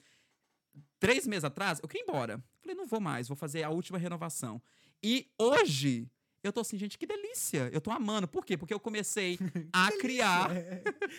comecei a criar a versão Gabriel Dublin que eu me apaixono. O que, que me traz alegria em Dublin? O que que eu posso fazer aqui? Por exemplo, eu sou cantor de ópera, né? Então, eu fiz audição para poder participar do coral lírico de, da, da Irlanda. E, né, e aí, no nome de Jesus, eu vou passar se eu não passar, eu vou fazer um barraco, mas é, vou querer participar. Então, imagina, o Gabriel, né? Eu sou tecladista também, pianista. Então, toco piano. Por que não voltar para as aulas de piano aqui? Por que não voltar para cantar? Por que não investir cada vez mais no blog e continuar escrevendo e investindo? Por que não fazer. Eu amo correr, não sou muito de academia, mas eu amo correr. Por que não procurar uma forma de voltar a correr, fazer maratona, seja o que for? Procurar uma versão, criar uma versão que encaixa em Dublin uhum. e se apaixonar por ela. E é uma, uma das maiores lições que aconteceu nesses oito, nos últimos oito meses. Que eu passei por aquela montanha russa onde eu me odeio, eu me amo, não tô gostando, Dublin é maravilhoso, Dublin é horrível. Eu tava esses dias vendo meu primeiro post aqui, eu falei assim, Dublin é muito encantador. Aí o segundo post, tô odiando essa cidade. Então, tipo assim, eu passei por vários é, gostos e desgostos e hoje, nesse estágio, eu falei, eu comecei a perceber, eu, eu, eu tô encaixando mais a minha, o meu ser nessa, nessa filosofia de eu não quero me achar, eu não quero me encontrar eu quero me criar, uhum. entendeu? E aí, se eu tô me criando e eu tô me apaixonando com essa minha versão ou não, isso é uma coisa que pertence a mim, uhum. entendeu? É, uma, é um poder que eu estou, que eu tenho que ter e nada pode influenciar. Existem fatores do país que vão influenciar a experiência de qualquer intercambista? Sim, existem esses fatores, né? Mas é, às vezes eu não posso, às vezes o que eu posso fazer é não permitir que esses fatores falem mais alto do que o amor que eu tenho por mim mesmo so, em cima dessa versão que eu tô me criando, que eu tô criando aqui dentro desse uhum. país. Né? Então, hoje, atualmente, eu já tô, por exemplo, nesses últimos oito meses, eu falei assim: ah, vai ser os meus últimos oito meses. Já mudei de ideia, já não quero mais que seja meus últimos meses. Já quero encontrar um homem, amor da minha vida, estou solteira. Então, tipo assim, é, eu estou. Então, eu tô apaixonado com essa versão e eu tô assim, gente, que delícia. O mês de dezembro foi maravilhoso para mim. Foi maravilhoso. Eu falei, gente, que delícia de Irlanda, sabe? Uhum. Tô amando, tô gostando muito. Que diferença que tava mês 6, mês 7, mês 4, sabe? Então, é, e não se trata de perrengue, sabe? É isso que eu acho que é engraçado. Não se trata de perrengue, não se trata de coisas ruins que aconteceram, de alguma coisa que, que me deixou triste. Não, não, não. Se trata realmente sobre identificação, sabe? Mas por que, uhum. que eu não uhum. tava me identificando? Será que eu tava com o braço cruzado e pensando demais nos Estados Unidos? Ou será porque que eu, sabe, eu não tava me criando? E aí, agora, eu, como eu voltei a me criar, tá me dando de novo esse novo gosto do novo uhum. e de, uhum. da experiência nova. E, e é isso, é uma coisa que eu quero continuar é, investindo, porque essa criação ela começa com a semente, depois ela vai transformando até se transformar numa árvore, né? E sabe Deus o que vai acontecer. É, é o que eu, eu costumo pensar assim: quando você muda de país, a sua vida volta pro menos um, né? Então, uhum. Então você mudou de país três vezes. Tá ligado? Então sua vida voltou, recomeçou de uhum. é, três vezes, né? E eu, outra percepção que eu tive foi assim: quando, foi quando as coisas começaram a andar para mim aqui foi justamente foi quando o amigo meu falou assim, cara, você tá triste assim, o problema não é do lugar. O problema é contigo. Porque você estaria assim em qualquer lugar desse uhum. mundo. Entendeu? Então, assim, não é o lugar, é você. Aí, depois disso, né, de várias reflexões, depois dessa, dessa, dessa frase dele, assim, aí foram que as coisas assim, é, é verdade, eu tenho que tirar o melhor, o, tirar o que tem de melhor daqui uhum. pra, né, pra poder né, evoluir como pessoa e tal e tudo mais. Sim. E é muito aprendizado vem no caminho, né, cara? Sim. E principalmente quando você fica sozinho também, como você Uhum. falou. E... É bacana como assim, né, Pupilinho? A gente vê aqui as pessoas assim, né? e as histórias se repetem, né? assim, São, lógico, são experiências um pouco diferentes, mas assim. As sensações, as emoções são bem parecidas, Sim. sabe? Você chega, você odeia, Pelo, aí você quer ir embora, aí você quer voltar pra onde você tava antes, não sei o quê, mas depois você começa assim a se enxergar, a ver que a vida é um pouquinho diferente, mas é um diferente que você se encaixa também. Uhum. É, é muito maneiro. É. assim, meio que tem um checklist de tudo que É. já tem que acontecer algumas coisas na tua Sim. vida durante a tua estadia na Irlanda. Sim. Se não acontece no início, na tua chegada, vai acontecer no meio do processo, no final, mas tem que rolar, Uhum. entendeu? E sempre rola. Sempre É rola. inevitável. Sim. Agora, a tua carreira como escritor, tu já tinha, nesse tempo todo, assim, Estados Unidos e tal, você já, já era, já, já tava escrevendo e tal, ou ela começou aqui na Irlanda, por exemplo? Não, comecei nos Estados Unidos. Bacana. Como Isso, é que... então eu comecei durante a pandemia. Ah, É, a- quando a gente lembra da pandemia, é, a gente talvez não, não lembra que o Nova York foi o centro, né? Dos maiores casos, maiores mortes Uhum. antes do Brasil se tornar. Então, em outras palavras, eu tava no meio da bagunça toda. Eu tava no meio do lugar que tava maior número de pessoas morrendo, o lockdown mais rígido do país. Então, em outras palavras, eu estava preso dentro de casa, depressivo, sem perspectiva de futuro. É, o, o lockdown de Nova York ele foi muito rígido mesmo, Uhum. sabe? Muito rígido mesmo. É, nada acontecia. Primeira vez que metrô parou em centenas de anos. Uhum. Primeira vez que tudo fechou. Primeira vez que não tinha uma single, uma, uma single, uma simples alma na Times Square, vamos dizer assim, o lugar que tem Nossa, 24 horas. tem milhares de pessoas é. todos os dias. Então, é, foi, eu tava procurando por uma nova, por uma nova paixão que eu podia fazer dentro de casa, dentro do quarto. Uhum. E, é, e aí eu, dentro do, né, dentro do quarto, procurando essa nova paixão, eu falei assim, gente, eu adoro ler, eu adoro escrever. Eu já tinha sempre, eu sempre sonhei em escrever livros. Eu sem- é, muitas pessoas que me conhecem no decorrer da minha vida é, sempre falam: Nossa, Gabriel, você devia escrever um livro, você devia falar sobre isso, você devia, né? Porque eu sou um cara de- da periferia, eu sou da segunda maior favela do, é, do- de Minas Gerais e uma das maiores do Brasil. Então, eu vim de uma família muito pobre e, né, de, uma, de, uma, de um casamento birracial, um pai branco, uma mãe negra. Então, eu sofri muitas consequências de ser uma criança periférica, né? E eu acabei falando assim, gente, eu tenho conteúdo. Eu deveria escrever sobre mim, mas não sobre mim. Falando, na verdade, sobre as pessoas que são como mim, né? Como, como, como, Como eu. é, como eu, perdão. Olha, eu falando aqui em português, gente. Não, não, não, não, me, não me julgam meu português. E é, é, pessoas que são como eu, né? Que quando, quando eu escrevo, eu não estou escrevendo sobre o Gabriel. Eu estou escrevendo sobre milhares de pessoas que podem se é, enxergar e falar: nossa, isso aconteceu com ele, ele é assim, ele veio desse lugar, então eu também posso chegar aonde eu quiser, Uhum. né? E aí foi durante, então foi durante a pandemia, foi na verdade em outubro que eu comecei, eu publiquei meu primeiro artigo em outubro de 2020, mas o motivo que eu publiquei foi porque em julho de 2020, a Beyoncé linda e maravilhosa, ela lançou o filme Black is King, né, no do, na, na Disney Plus. Uhum.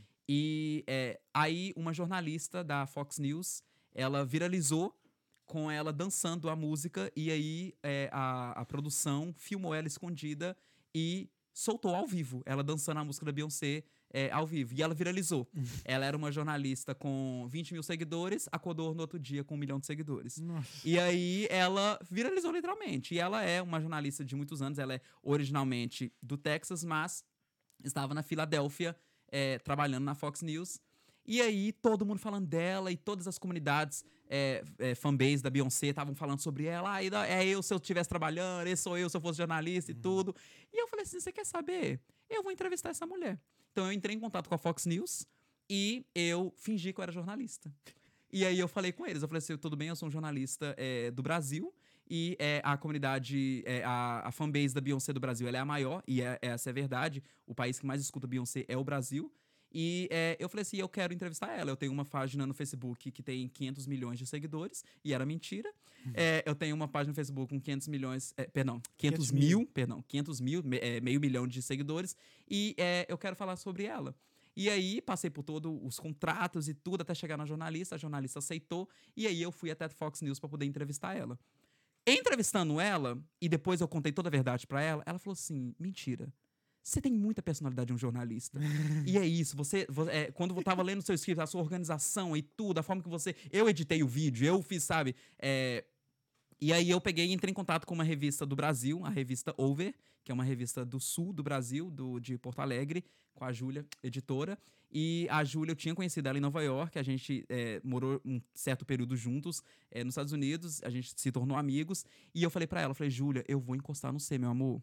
Vou encostar no C e eu vou usar a sua plataforma, a forma, é, eu vou usar a sua revista e eu vou falar que eu sou jornalista da sua revista. Eu preciso desse título, porque eu preciso de. Eu procuro formas de alcançar a Beyoncé, sabe? É meio que uma- umas, umas, umas, umas cutucadas. E depois que eu fiz essa entrevista com a jornalista, aí a gente compartilhou o vídeo, o vídeo viralizou, é, chegou na página da Viviane. Amor, Viviane, eu te amo. Só te falar uma coisa. Lembra de que eu te falei que eu namorei uma mina de Nova York? Sim. Foi coreógrafa da Beyoncé.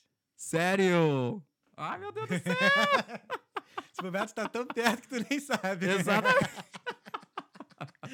E aí. é, eu, a Viviana, ela tinha. Aí a Viviana, ela tem uma fanpage da Beyoncé, que na época era We Love Beyoncé, e tinha centenas, eu acho que eram 200 mil seguidores, e aí compartilhou no, no, no Facebook, depois compartilhou no Instagram, e aí o vídeo viralizou, e a jornalista e eu, a gente se tornamos amigos, né? Vamos dizer assim. E aí ela sempre falava, ela falava, Gabriel, você precisa de ser jornalista. Você precisa de contar histórias, você precisa de alcançar pessoas, você tem uma, um carisma, você tem uma personalidade, eu quero que você faça isso.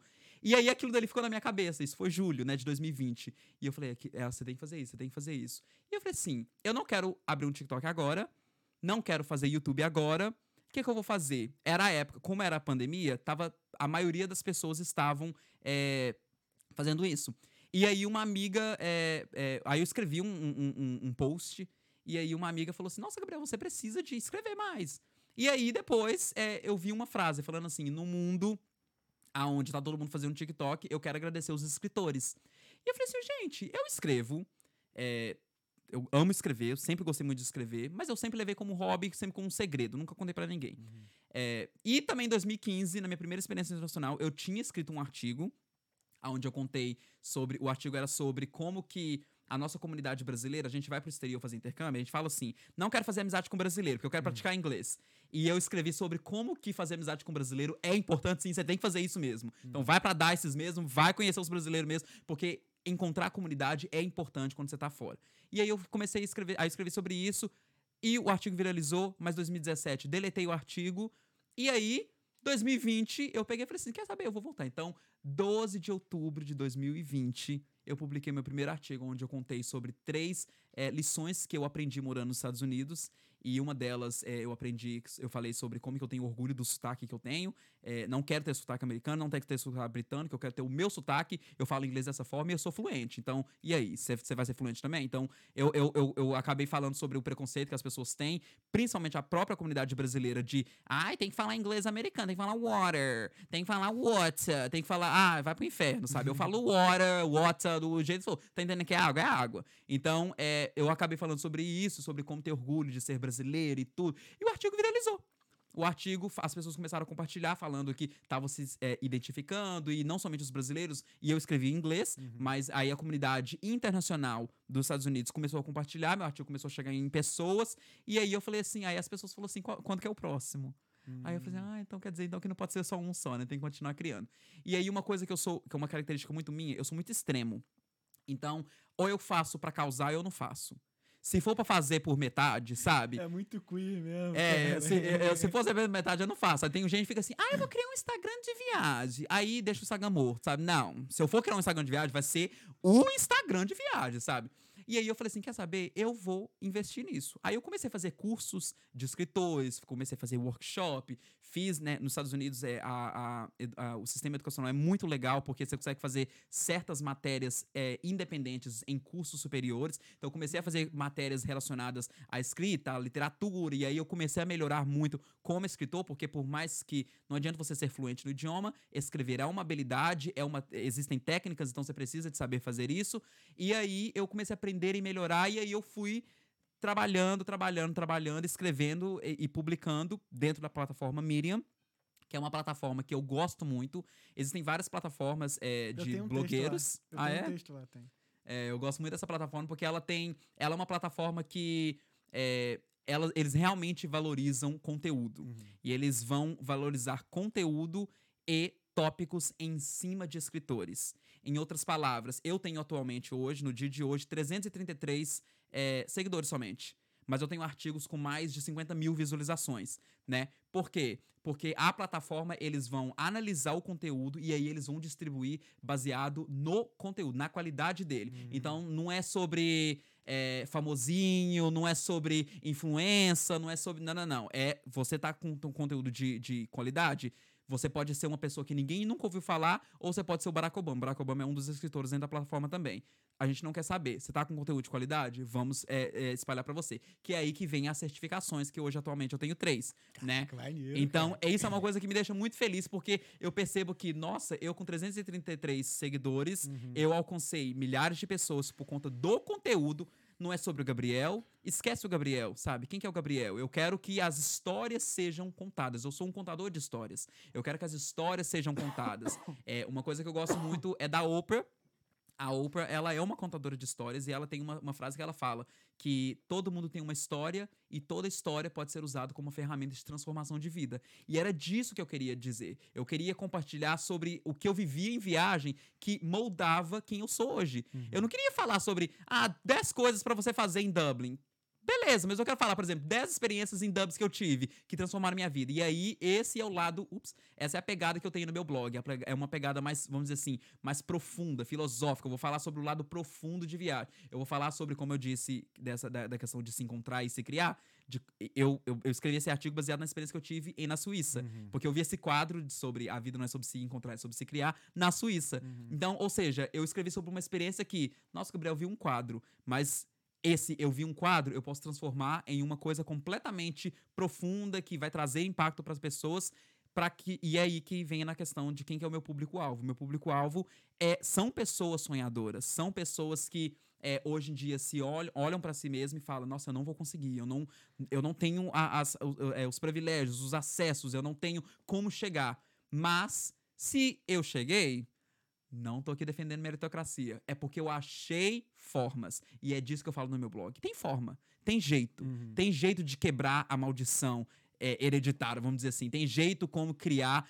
É difícil, é foda que a gente tem que quebrar um sistema que oprime, mas existe uma forma de criar um sistema que. é, de quebrar o, o sistema e conseguir encontrar a sua oportunidade. E essa oportunidade de viajar o mundo. E aí foi quando eu comecei a criar a ideia de tipo, eu quero escrever um livro sobre 30 antes dos 30. A Forbes hoje ela tem hoje não, né? A Forbes tem uma tradição de todo ano escolher 30 pessoas que têm antes dos 30 que se tornaram bilionários, milionários ou influentes na áreas de, nas áreas deles. Eu falei assim: eu quero ser parte da lista da Forbes, mas como a Forbes não vai me notar, eu mesmo vou me notar, né? Michael Jackson foi o primeiro a se chamar Rei do Pop. Ele mesmo começou a se chamar Rei do Pop. E numa entrevista ele falou: ele falou assim: se eu não me chamar, ninguém vai me chamar. Entendeu? Então eu falei assim: eu quero me chamar o 30 antes dos 30. Então o que, que eu, o que, que eu criei? Eu falei assim: eu vou criar 30 países antes dos 30 anos e eu quero documentar essa minha experiência. Chegando nesses 30 países e documentando como foi chegar em cada um, o que, que eu aprendi, co- o que, que aconteceu com a minha vida. E eu falei, eu quero mostrar pra todo mundo que o favelado, o viado, tá lá sim, enquanto o filhinho de papai também tá lá sim, entendeu? A diferença que tem, né, que o filhinho de papai foi dado. Eu fui, é, é, com- eu conquistei. Então, né, glória a Deus, aleluia, é, louvado seja o nome de Jesus e da Beyoncé. Então, então é, é disso que eu quero colocar no meu blog. Ele tem essa, essa essência de eu não quero simplesmente colocar aquela coisa clichê que todo blog de viagem vai ter, todo Instagram de viagem vai ter, que é aquela coisinha clichê.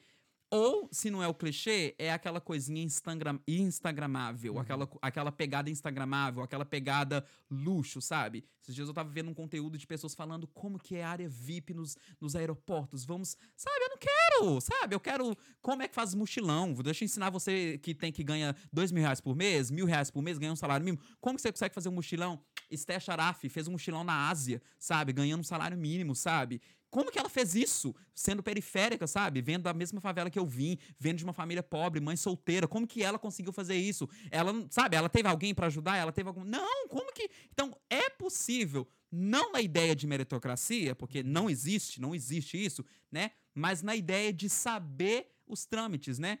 E é disso que eu falo. Por quê? Porque, por que, que o rico tá mais rico e o pobre tá mais pobre? Porque a informação não chega pra gente. E aí é por isso que, por exemplo, você tem um poder muito grande. Eu tenho um poder muito grande porque a gente pode usar as nossas plataformas para virar para a pessoa e falar assim: você sabia que você, do ensino médio, pobre, de es- escola pública, você pode fazer um intercâmbio do governo americano nos Estados Unidos de graça e os Estados Unidos vai bancar com todo o, seu, o seu intercâmbio? Você sabia disso? Tem gente que não sabe. Eu não sabia, não. Entendeu? Eu não que sei, não. chama. O programa chama Jovens Embaixadores. É um programa que seleciona 50 alunos brasileiros, é, é, do- né, é, 50 alunos do Brasil de escola públicas de famílias pobres. Eles vão pegar as pessoas pobres mesmo e eles vão pagar um intercâmbio. E é um intercâmbio que tem é, uma, uma riqueza muito grande e uma, e, uma, e uma característica muito grande. Por exemplo, visitar a Casa Branca. Entendeu? Não é, não é uma, uma- qualquer turista que entra na Casa Branca, sabe? Conhecer o presidente, seja o que for, sabe? É um programa que envolve é, é, despertar jovens líderes.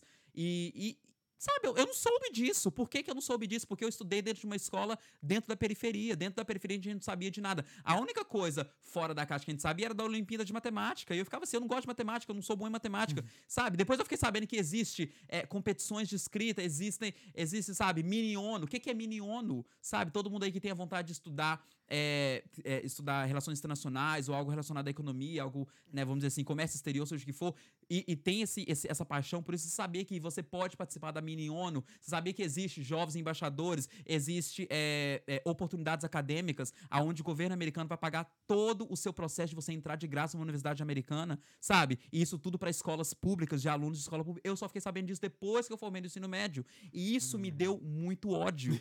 Porque eu falei assim: eu não soube disso. Então, hoje, a minha missão é poder levar a mensagem. Tanto que eu criei um projeto. Eu criei um projeto no Brasil que eu falei: quando, quando os meus pés estiverem no Brasil, eu vou palestrar em escolas, é, é, escolas públicas. E aí eu criei um projeto onde ele foi patrocinado, eu, eu recebi um certo patrocínio da Embaixada Americana para poder levar esse conhecimento. Pa- Palestrei em UFMG, pa- palestrei em federais, palestrei em escolas públicas, palestrei com é, cônsuls, né? Eu palestrei juntamente com a cônsul dos Estados Unidos, falando sobre como tirar um visto americano, como que você pode fazer isso, como você pode fazer um intercâmbio de baixa renda, sabe? Essas coisas existem. Existem programas de baixa renda, por exemplo, Summer Camp que eu fiz. A taxa é 600 euros, perdão, 600 dólares. 600 dólares hoje no Brasil é o quê? 2.500 reais, entendeu? 2.500 é muito mais acessível do que quando você entra dentro da, dentro da, da agência de intercâmbio e eles te metem um intercâmbio de 25 mil. Eu, pobre da favela, escutando 25 mil, eu choro. Mas eu escutando 2.500 e eu falo, não, mas eu ganho um salário mínimo. Em um ano eu consigo juntar, velho. Sabe? Não pagando um aluguel, morando com a minha mãe, tentando ajudar dentro de casa. Existem formas. Claro que certas pessoas vão ter certos acessos, certos privilégios. O Brasil ainda é um país muito desigual, né? Existem muitas coisas eh, que acontecem. Eu, dentro da favela, eh, conheço pessoas que tiveram eh, acessos muito melhores do que eu. Tem eu, tem pessoas que. Eu conheço uma, uma- um adolescente de 17 anos que nunca entrou dentro de um cinema. Então, a gente tem a realidade que ela é muito diferente para todos, mas a gente precisa saber da existência e da possibilidade das coisas. Então, eu, como escritor, eu tenho essa missão de falar sobre viagem de uma forma extremamente descontraída, de uma forma informal e de uma forma possível, sabe? Eu quero mostrar que o gay favelado tá chegando em 30 países, entendeu? Você não precisa de ser filho de papai, você não precisa do seu pai pagar seu intercâmbio para você fazer seu intercâmbio, não. Você pode fazer também... é, eu fiz seis, fiz sete agora, né, com o da Irlanda. Fiz sete e eu vim da favela. O que que eu fiz, sabe? O que, que, que que eu tenho que fazer? Então, é isso que eu compartilho no meu blog e dentro dessa pegada filosófica e é, in- informativa para esse público-alvo e eu tenho recebido esse, esse, vamos dizer assim, esse feedback muito positivo, sabe? E aí várias editoras estão começando a entrar em contato comigo, deu poder, é, deu para escrever para eles, deles, né, a, ed- a editora, a maior editora de viagens dentro da plataforma Medium, ela, a, a editora Globetrotters, eles é, estão extremamente felizes que eu estou escrevendo para eles, eu, eu publico é, diretamente para eles. O meu maior sonho hoje aqui dentro da Irlanda é escrever para o Irish Times. Eu quero escrever para o Irish Times, eu quero escrever para o Independent, porque eles têm a coluna viagem e, é, bem francamente, eu acho que a coluna viagem deles é bem pobrinha, bem ruinzinha. Eles têm conteúdos bem fraquinhos e eu quero poder escrever sobre isso. E tem várias, né? Love in Dublin também, que eu quero escrever para eles. Meu sonho. Mandei minha submissão, foi rejeitada, mas eu amo as rejeições, né? Porque rejeição mostra o que, que você tem que mudar, o que, que você tem que melhorar. É, eu quero muito escrever pro TripAdvisor, que é a maior. Não existe. Quando se trata de viagem, não tem ninguém acima do TripAdvisor. Quero escrever pro Airbnb.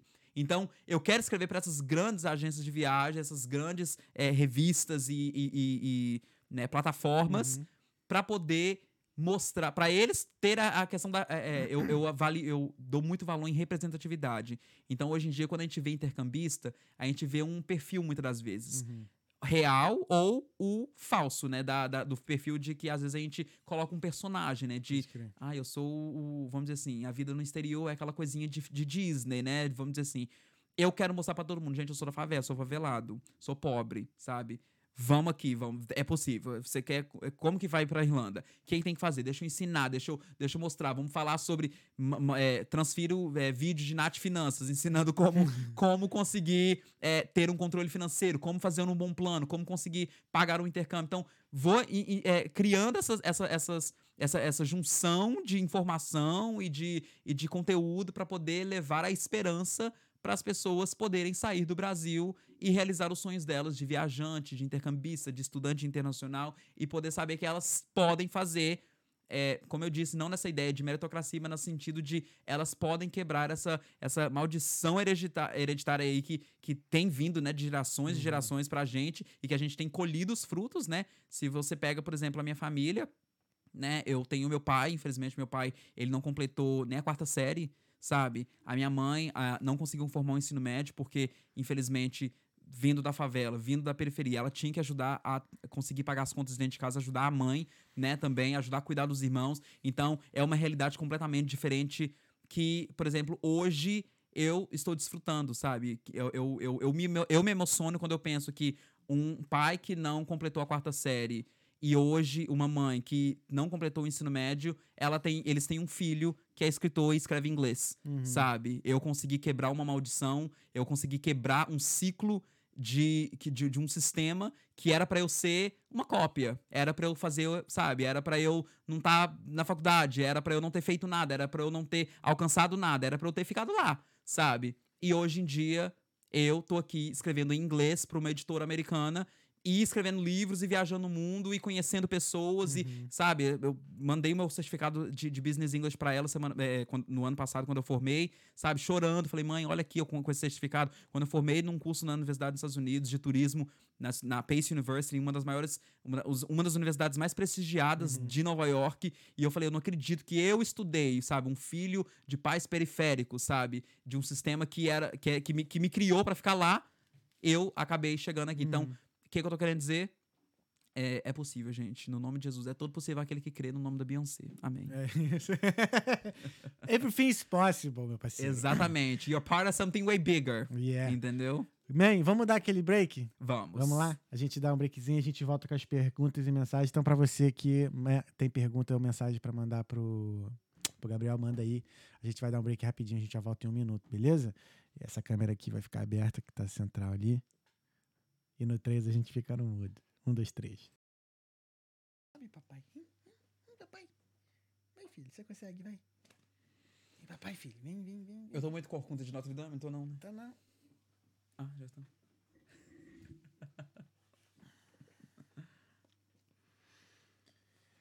Ih, estamos, estamos de volta? Tamo de volta. Estamos de volta agora. Tu filmou aqui eu pegando o Jorge Ah, Tempão. Filmei o Jardim, né? Ah, aqui o Jardim. Jardim Ah, não tem filho. como. Filho, olha lá, filho. Fala alguma coisa. Tu espichou pra caramba, hein, Jardim? Escutou aí? E essa foi a declaração de Jardim. Essa foi a declaração do Jardim. Estamos de volta, gente, com o Talkando Podcast. Mande suas perguntas aí, mensagens para o Gabriel. É, Cara, como é que foi tu criar o blog? Como é que tu fez? É, foi bem simples. A plataforma ela é muito simples. Tu usa o WordPress?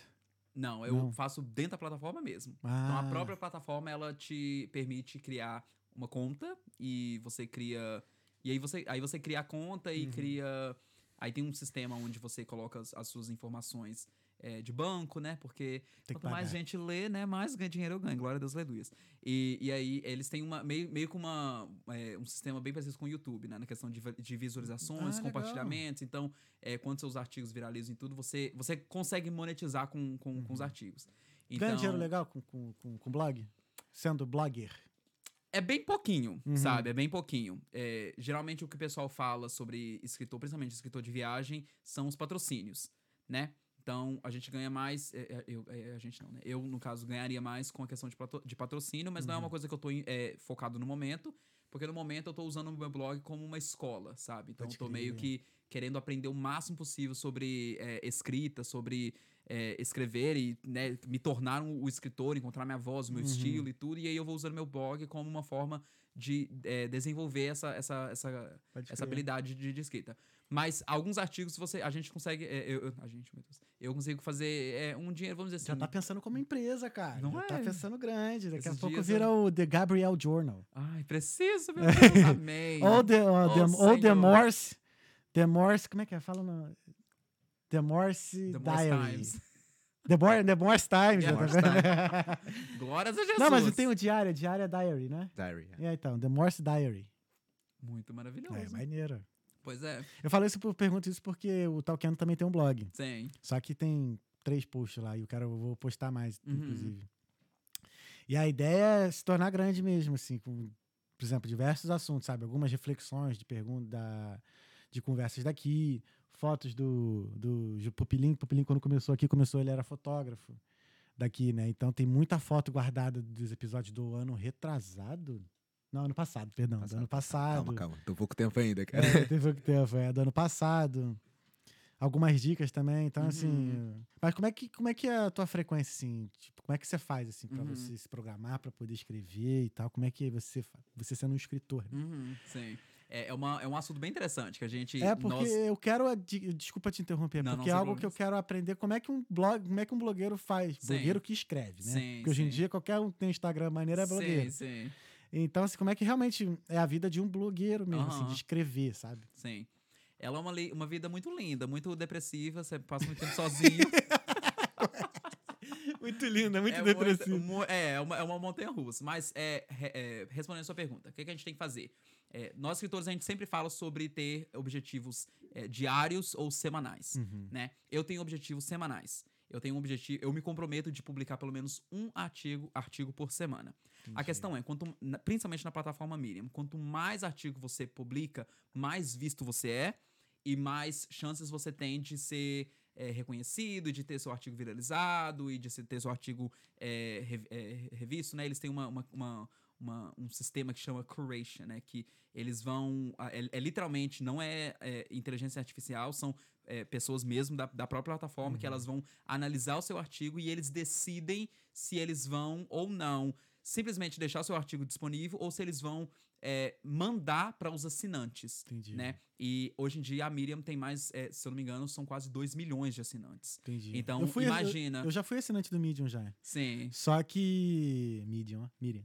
Só que às vezes eu, eu mesclo, sabe? Os, os Ah, sotaques. Mas é. eu Pagava lá, acho que era 5 reais por É. mês. Era baratinho e tal. sim. Só que eu, achei, eu comecei a achar que a plataforma tava muito poluída. Em que sentido? Tava vindo os artigos assim, nada a ver. E, e aí, tipo assim, eu, porra, eu tenho problema com leitura no sentido assim, de me concentrar. Eu tenho eu, tenho, eu tô criando o hábito da leitura ainda. Sim. Tanto que, assim, eu, eu botei a meta desse ano de ler 10 páginas por dia. Aham. Aí eu mostrei pra minha já, já, já tava falhando já, eu mostrei pra minha psicóloga, ela falou, cara, diminui pra 3. 3 tá rolando. Três Sim. páginas por dia tá fluindo. Sim. E aí, e eu quero ter essa, essa questão de escrever. Eu acho Uhum. bonito, eu acho legal quem escreve. E eu tenho muitas ideias, assim. Sim. Muitas ideias voam na minha cabeça que se eu escrevesse. Aham.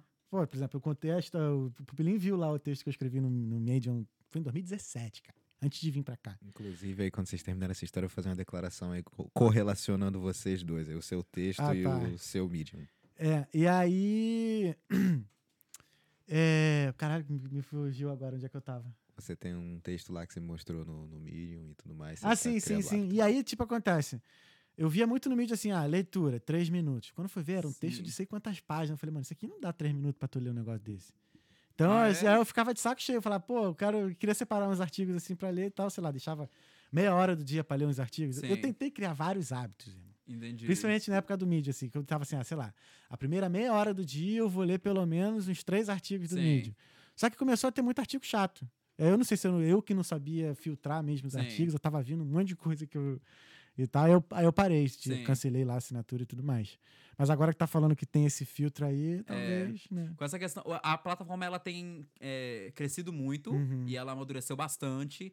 E eles estão com essa questão do filtro. Você consegue é, literalmente criar ali um sistema onde você só vai receber assuntos daquilo que você se interessa. E então é bem, é bem interessante sobre isso mesmo. Mas a questão é a seguinte: hoje em dia, é, muito escritor não está se publicando, é self-publishing. Uhum. Né? Eles não publicam, em outras palavras, eles não vão pu- publicar é, a não ser se publicar através de uma editora. Entendeu? Ah. Então, Por que, que eu tô falando isso? Porque, é, aí beleza, é, não vai- vai, se publicar através da editora. Toda editora vai ter suas regras. E você tem, ah, tem as regras, tem o estilo que eles querem, tem é, as regras. Vou usar a palavra regras, Uhum, uhum. né? E, por exemplo, a editora Globo Stories que eu mencionei, de viagem, ela tem uma regra de, por exemplo, no máximo 10 minutos. Artigos de no máximo 10 minutos. Ah, Então, em outras palavras, é- hoje em dia eles estão muito mais filtrados. Hoje em dia os artigos eles estão muito mais analisados porque as editoras vão ter as regras delas, né? As- a gente chama no inglês de guidelines. Então, Aham. eles vão ter as submission guidelines, né, para submeter o artigo, as regras de submissão.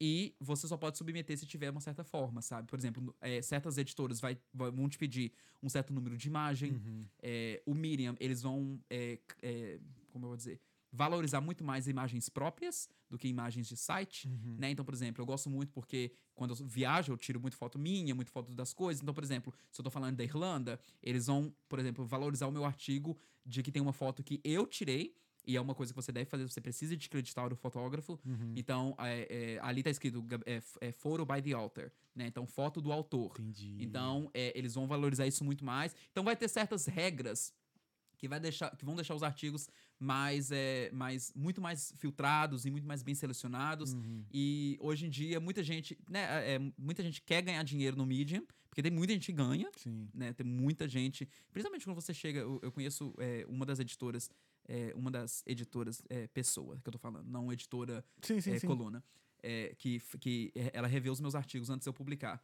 Ela tem hoje em dia 500 mil seguidores, sabe? E você chegar nesse nível da, uma- da plataforma, onde é uma plataforma que não valoriza o escritor, não E é sim que valoriza, mas sim o conteúdo, que é Conteúdo, o é. que coloca o conteúdo maior, é porque o seu nível de influência realmente ele é muito grande Sim. né? Então, ela, por exemplo, ela já postou já é, screenshot já de, de todo o, o, o valor que ela ganha mensal, sabe? Aí eu fico, meu Deus, um dia eu vou chegar lá, Amém. sabe? Um dia.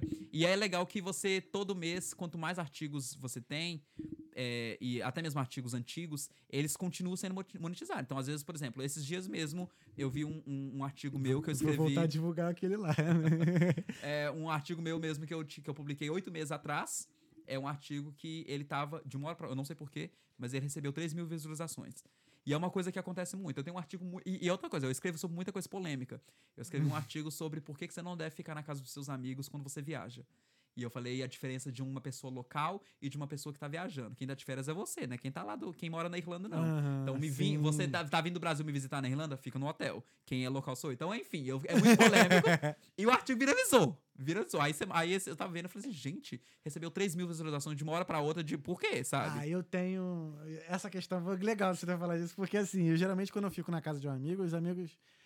Eu faço o seguinte, acho que você tem que se comportar de uma forma que não. Que deixe saudade, Sim. tá ligado? Então, então, tipo assim, muitas das vezes você tem que se comportar de uma forma que quase que você se torne invisível. Porque é você que tá entrando na rotina da Sim, pessoa, tá ligado? sim. Então, tipo assim, meu irmão, faça de tudo pra se tornar invisível. Tá ligado? Sim. Então, sei lá, deixa pra tomar banho num horário que ninguém tá tomando banho. Acorda junto com, com as pessoas. Sim, Pô, sim. não nego acorda, sei lá, tá na casa, todo mundo acorda, sei lá, 9 horas, irmão, acorda 8 e meia. Uhum. Não vai acordar meio-dia. Tá ligado? Sim. É, é- eu, eu tenho umas coisas assim, sabe? Que é Uhum. bem mais radical, assim. mas Aham. Ah, mas eu não sei que horas ele acorda, irmão. Acorda. 6 horas. Seis horas. 6 horas. Ah, não, eles acordam às 8. Então, beleza, agora tu sabe. Então Agora acorda 7 e meia. Sete e meia. É assim, nesse, nesse, nesse pique, cara. Não, tipo, não dê trabalho. tá Sim. Porque assim, você indo, você já tá dando trabalho. Aham, sim. Entendeu? Então, assim, é, tem umas regrinhas que dá pra, se, dá pra ligar. Mas no sim. geral, no geral, vai na tua. Aham. Entendeu? No geral, se tá na dúvida, pega um hotel. Pois é. Então, eu te- aí eu tenho assuntos bem polêmicos, É. sabe? Onde eu escrevo sobre assuntos que as pessoas vão. Elas vão, tipo assim, elas vão me crucificar. São, eu gosto de assuntos que vão. As pessoas já vão me cancelar já bem no início, sabe? Uhum. Porque essa é a minha pegada do blog. Eu quero falar de assuntos que as pessoas não estão falando. né, relacionadas à viagem. Então, Uhum. viajar não é só é, esse, esse arco-íris lindos que, é- lindo que a gente acha que é. Né? Tem a. Opa, perdão. Tem a questão por trás da viagem, que é a questão, às vezes, uma questão chata, uma questão desconfortável. E eu vou explorar esses assuntos, né? Por exemplo, imigração, sabe? Com, com quanta ansiedade dá dentro de você passar por uma imigração, sabe? Questão financeira, questão de. é, já tive situações de eu chegar no lugar e o Airbnb cancelar e você não ter pra onde ir, sabe? Tipo. E aí, o que, que você faz? Eu quero explorar isso e dar dicas de como re- é, reagir numa situação dessa, mas também falar, é, puxar a orelha do, do Airbnb e falar, o que, que você vai posicionar sobre isso? E você vai é, proibir esse host de ser host, porque esse host acabou de me deixar na mão. Então, eu falo de assuntos que eu levanto bandeiras que devem ser de, de, de, vamos dizer assim, de reflexão, sabe? Então, é, eu, eu, eu vou chamar atenção, eu vou é, criticar, eu vou analisar, eu vou refletir. E, e, e é isso que eu, que, eu, que eu faço. Então, pra, pra resumir sobre a questão da, da minha rotina, eu vou ter é, esse, essa, esse, esse objetivo inicial de escrever pelo menos um artigo por semana. Uhum. E a frase mais clichê do mundo que você vai ouvir de qualquer escritor é literalmente só escrever. Mas pra isso é legal você criar um ambiente pra isso. Eu amo, amo, amo a Irlanda o fato de ter 50 mil cafeterias. Então toda semana eu tô procurando uma cafeteria nova pra poder escrever. Então eu vou pras cafeterias escrever. Todas elas oferecem é, uma infraestrutura, biblioteca também. Mas cafeteria eu gosto porque né, tem um café e a questão que todas elas vão ter é, é, Wi-Fi de graça e todas elas vão oferecer Sim, sim. é, esse ambiente, vamos dizer assim, de, de, de coworking, né? Que geralmente as pessoas vão para as cafeterias para trabalhar de casa, Pode né? crer. Então eu vou para a cafeteria para poder saber, não, eu tô indo aqui para escrever. Então eu chego lá e tô literalmente escrevendo. E aí eu tenho um tópico, uma ideia. Às vezes eu não tenho um título, mas eu tenho uma, uma inspiração, sabe? Hoje, hoje em dia, esses dias eu tava escrevendo sobre é, a pandemia. E aí eu falei, gente, o que que tá... Que que. Aí eu, vou, e eu fui reler. E eu falei assim, gente, eu, sem saber, eu tô falando sobre saúde mental. E aí eu criei um artigo falando sobre como cuidar da sua saúde mental morando no exterior. Como que as experiências, os perrengues podem literalmente foder com sua vida, né? Então, é, acabou que... Ele tava. Ele tava. Ele tava. Ele tava puxando a cortina, esse cachorro, cara. Agora ele pegou o brinquedo dele lá, vai. Desculpa, cara. Não, sem problemas. Então, em outras palavras, é literalmente começar a escrever tendo um objetivo, tendo um título. É melhor o título não como o título do artigo, é, porque é uma coisa que também você vai aprender no, no decorrer do tempo de como conseguir encontrar um título que chama a atenção das pessoas para elas que para, para que elas queiram ler, Uhum. né? É uma coisa que eu também tô aprendendo bastante, que é a questão do marketing. É, é um assunto que é, eu tô eu sou muito leigo ainda. Uhum. Eu quero muito aprender de como alcançar a minha audiência, principalmente porque o meu Instagram, é, eu já fiz essa pesquisa, então eu tô falando é, baseado nessa pesquisa. O meu Instagram, 95% são falantes de português, então eu escrevo, mesmo sendo intercambista ou não, eles são falantes português nativos. Então, é 5% só que fala inglês. Então, quando eu. é, por mais que às vezes eu, eu, eu, eu tenha uma certa influência no Instagram, mesmo tendo poucos seguidores, é, eu, eu percebo que quando eu compartilho no Instagram os meus artigos, eles são, quando eu vejo dentro da estatística, dentro da plataforma Medium, que ela mostra de onde as pessoas estão vindo, se é do Facebook, se é do Instagram, do Twitter, de é, formas externas, do Google, o- a plataforma te mostra a estatística de onde as pessoas estão vindo, eu percebo que o Instagram ela é a menor. E aí eu fico, meu Deus, aonde eu vou divulgar? Por quê? Porque quando você escreve um artigo, não importa quão.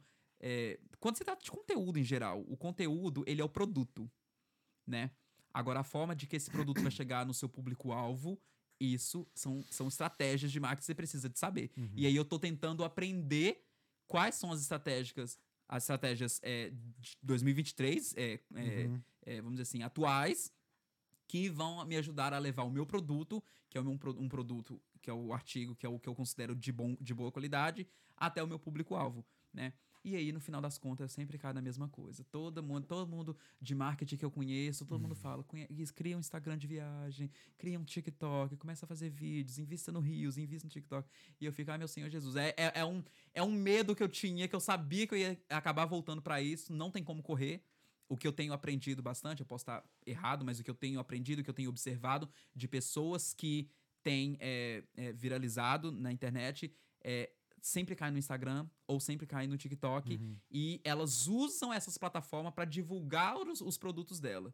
Então, é, em outras palavras, eu quero ser lembrado como escritor? Sim, mas ser escritor é o meu produto final.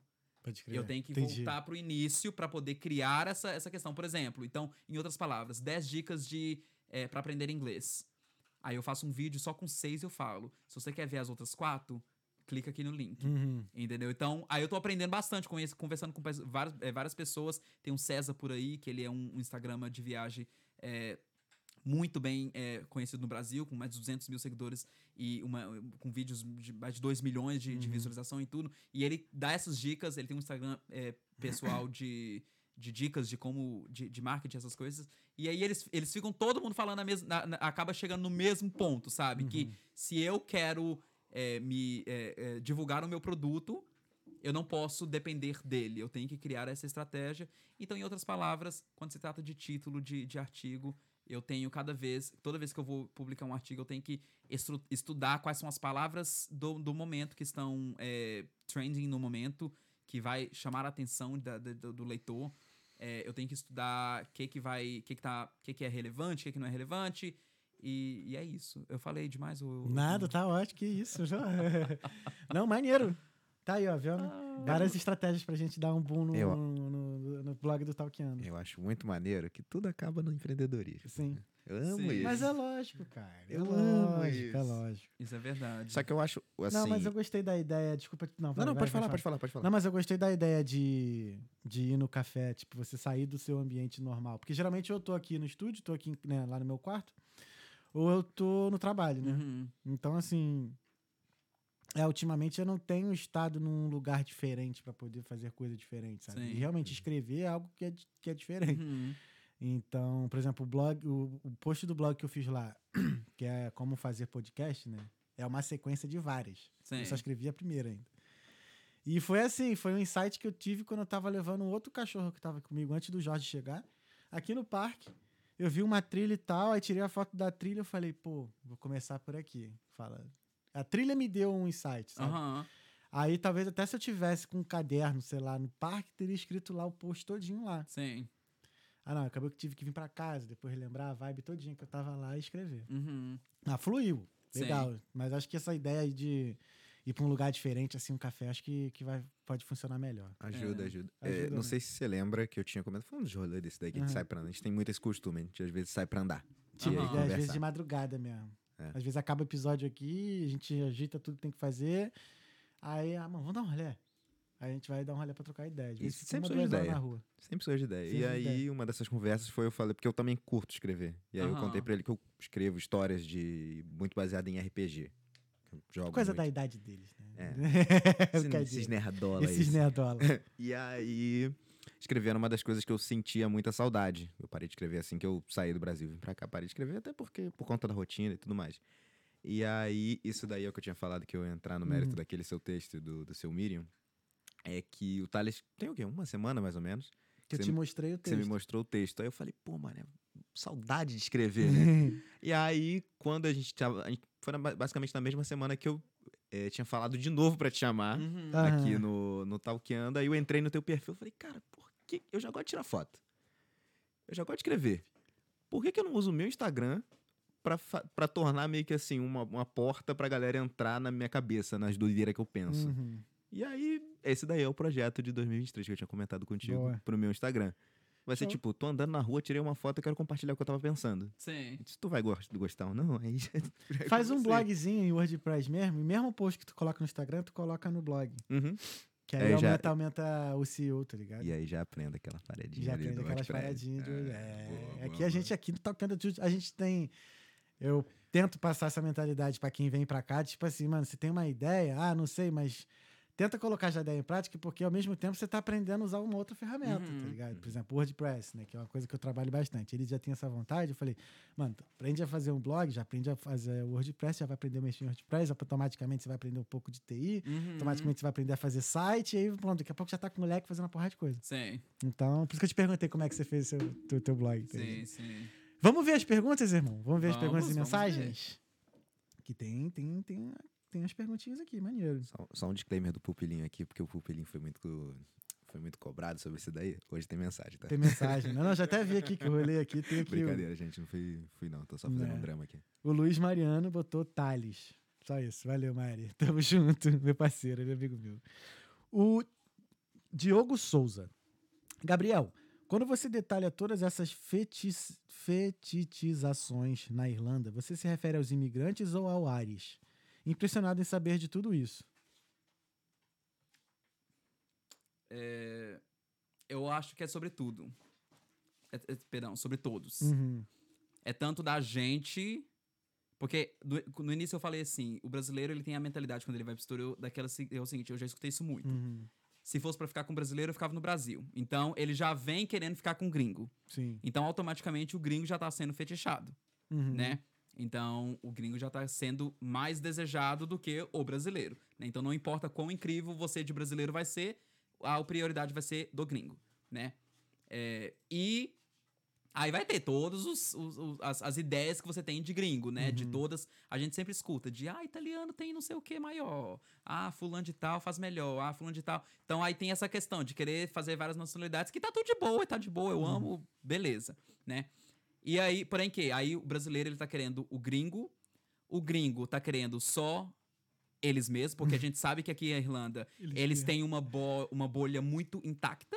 Irlandês não quebra a bolha deles. As coisas que eu mais escuto de mulheres héteras falando é que os amigos héteros é, irlandeses saem nos bar e eles não mexem com mulher nenhuma. Não pergunta, não chama pra sair, não, não, não chega em cima, igual é mais ou menos conhecido na- dentro, né, dentro do Brasil, né? De, do brasileiro querer chamar pra ficar. Vamos dizer assim, Uhum. já vou falar nesse, nesse sentido. Não é dar em cima, é, é querer conversar com a, com a- com a menina e querer já beijar já. O, o irlandês não. O irlandês, ele tá com quatro amigos, eles vão ficar com quatro amigos do início da noite até o final. É o que eu mais escuto de mulheres brasileiras héteras falando sobre os irlandeses. Uhum. Então, em outras palavras, você percebe que, no final das contas, os irlandeses estão namorando com irlandeses e não estão namorando com, com os brasileiros. Mas, quando tá namorando com algum brasileiro ou com qualquer outra pessoa, mas eu tô falando da comunidade brasileira, eu percebo que é ou estereótipo do brasileiro, daquilo que, nossa, você parece tão brasileiro, sabe? Você tem. A mulher tem aquele corpo brasileiro e o homem tem aquele corpo brasileiro. Então, quando eu trato.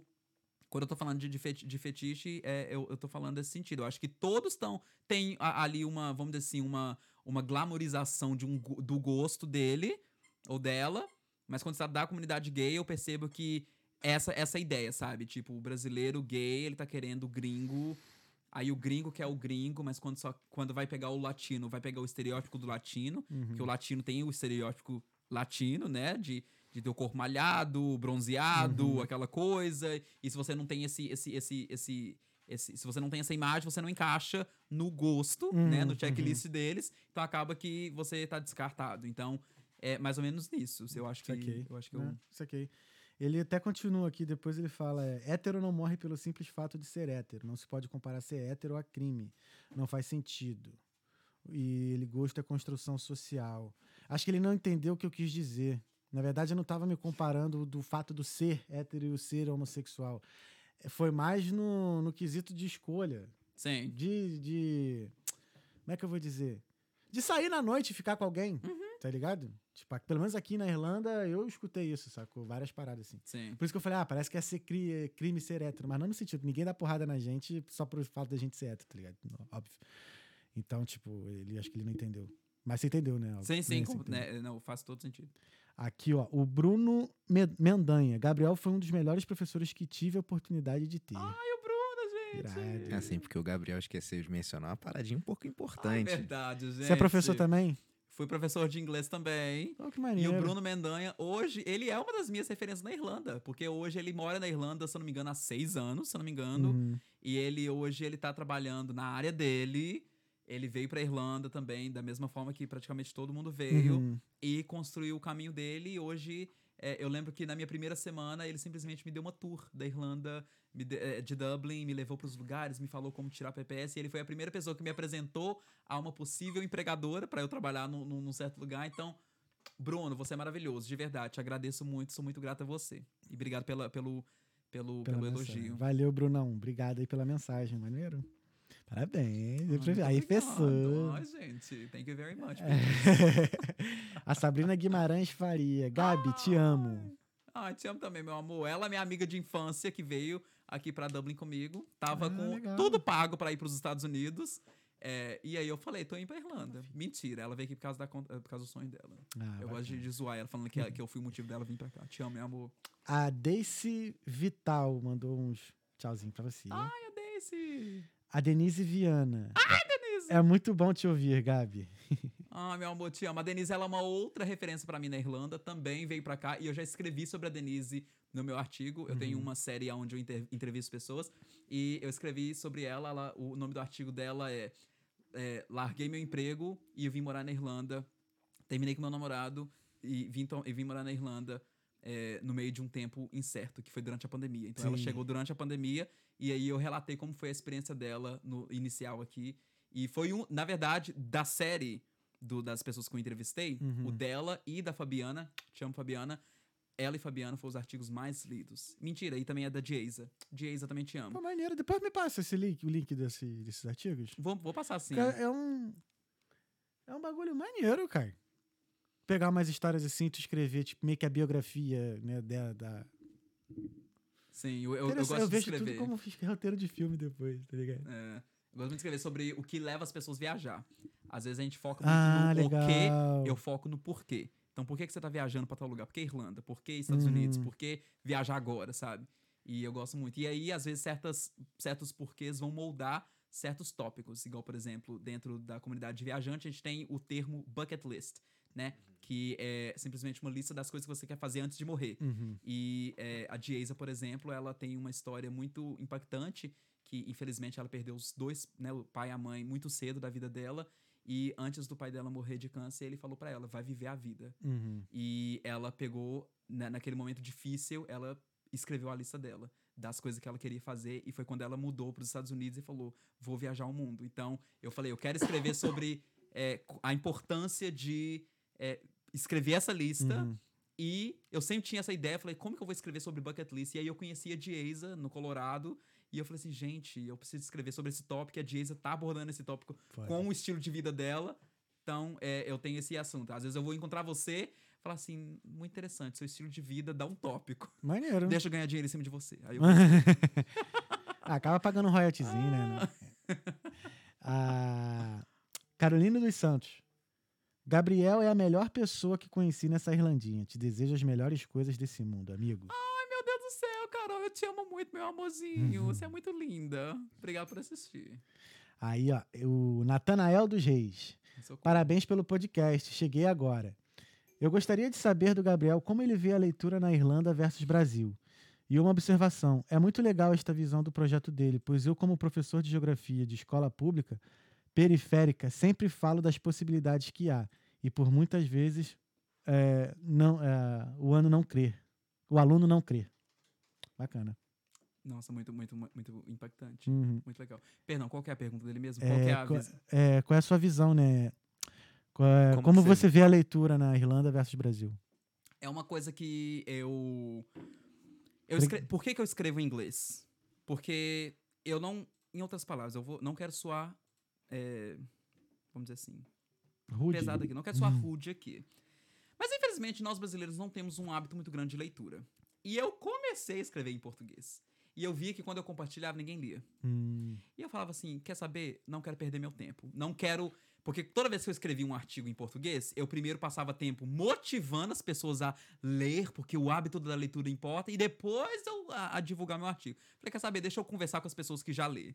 Por isso que eu comecei a escrever em inglês. Que eu falei assim: pessoas de países de língua inglesa, elas têm uma tendência de leitura muito maior do que o brasileiro. né? É triste, é triste. Mas, a propósito, você consegue ativar a, a, a, a- tradução automática do Google Tradutor ou do servidor que você tá, tá, tá lendo o artigo de. Então, você consegue ler em qualquer idioma, então você consegue ler também em português, mesmo o artigo estando em inglês. Só um detalhe. Mas é por isso que eu comecei a ler, é, escrever em português. Então, para responder essa pergunta, a forma que eu vejo é que aqui na Irlanda o pessoal lê bastante também. uhum. Não tanto quanto nos Estados Unidos. Nos Estados Unidos, os meus amigos americanos mencionavam muito de livros. Eles têm uma, uma, uma um, por exemplo, clube de leituras. A maioria dos que eu participo, que também é uma coisa muito boa para você que quer participar, que quer melhorar a leitura. É, eu participo de vários grupos de leitura. Isso é uma coisa muito, muito simples de encontrar. Só colocar no Facebook grupos de leitura, Reading Club, né, o clube de leitura. Aí, geralmente, certos grupos de leituras vão ter um encontro semanal. Eu, passo, eu faço parte de um que tem um encontro semanal, onde a gente discute é, o livro que a gente está lendo do mês. E aí, por exemplo, a, a, Oprah tem um clube de leitura. Ela, é claro que não vai encontrar com os leitores que ela tá ali influenciando, mas ela tem ali um grupo de leitura onde ela é, vai indicar os livros que ela tá lendo daquele mês e é muito interessante ver quais que é, assuntos que, tão, que ela tá abordando, que ela tá aprendendo. Então, eu percebo que nos Estados Unidos eles lêem mais do que aqui, mas aqui eu percebo muito... É, eu vi muita gente, muito irlandês, principalmente meus professores, me indicando bastante livro de... É, de escritores irlandeses daqui. Uhum. Então, a, a, literatura irlandesa é uma, uma literatura que eu ainda não explorei bastante. Tem muito escritor que eles são muito orgulhosos de, eles falam, nossa, ele é escritor. Principalmente quando eu falo que eu sou escritor, eles falam, ah, você tem que conhecer esse escritor irlandês. Aí eu não sei, né, do nome, porque eu não conheço muito bem. Mas, é, mas respondendo a pergunta, eu percebo que é, a, a realidade deve ser dita. O brasileiro, ele não tem um hábito de ler muito grande e isso é uma das coisas que mais me motivou a escrever em inglês. Então é por isso que muitas das vezes as pessoas ficam, quando elas me questionam, nossa, esse conteúdo seria tão legal em português, eu falava, seria. Mas se eu tivesse um TikTok, eu ia viralizar. Mas eu, como eu sou escritor, ninguém vai ler, entendeu? Então, é em outras palavras, é eu, a minha, a meu lado preguiçoso, não querendo lidar com o fato que o brasileiro não quer ler, então não quero, não quero ser motivador nesse, nesse assunto, entendeu? Entendi, entendi. Entendi. Tinha uma outra no meio dessa pergunta? Ou não, não, só, só foi esse mesmo. Depois ele mandou a observação, né? É muito legal esta visão do projeto dele, pois eu, como professor de geografia na escola pública, periférica, sempre falo das possibilidades que há e por muitas vezes o aluno não crê. Valeu, Natanael, pela mensagem aí. Valeu, tamo junto. A Sabrina Guimarães, ele faz o culto dele. aí ela continua: Gabi, quais são os pontos práticos mais importantes para quem tem o sonho de se aventurar nesse mundão com a mesma vivência e trajetória que a sua? É, primeiro você tem que, número um, achar formas. Em outras palavras, é, a gente vive num mundo muito motivacional, aonde eu vou virar para você e falar assim, Thales, você consegue, basta você acreditar em si mesmo, basta você conseguir, é, você vai conseguir, basta você tentar e tudo. Aí isso é muito vago. Eu sou uma pessoa muito técnica. Eu sou extremamente técnico. Então, tipo assim, eu quero um, dois, três, ABC. Eu quero, eu quero Ok, é, como melhorar inglês? Ah, assiste série. Isso é vago. Uhum. Entendeu? Se assistir série melhorasse inglês, era pro Brasil estar tá bilíngue, porque o número de conteúdo internacional que a gente consome é, é gigantesco. Mas é tudo né? dublado, pô. é tudo. então, tipo assim, sabe, eu quero, eu quero um, dois, três ABC. Então, primeiro, procure formas, sabe? Literalmente, faça as perguntas que tá na sua cabeça. Como viajar barato? Como viajar de graça? como fazer intercâmbio de graça, como vão haver conteúdos. Por exemplo, um site que todo mundo deveria seguir e que uma página no, no Instagram que na verdade ela é uma das minhas maiores inspirações, é, que não tem nem 100 mil seguidores, é o Partiu Intercâmbios. Partiu, Intercâmbios. É um, é, um, é um Instagram que todo mundo deveria é, é, é, seguir e é um, é um Instagram que vem do site. Ela é patrocinada. A, a, se eu não me engano, o nome dela é Priscila. Ai, meu Deus, esqueci o nome dela.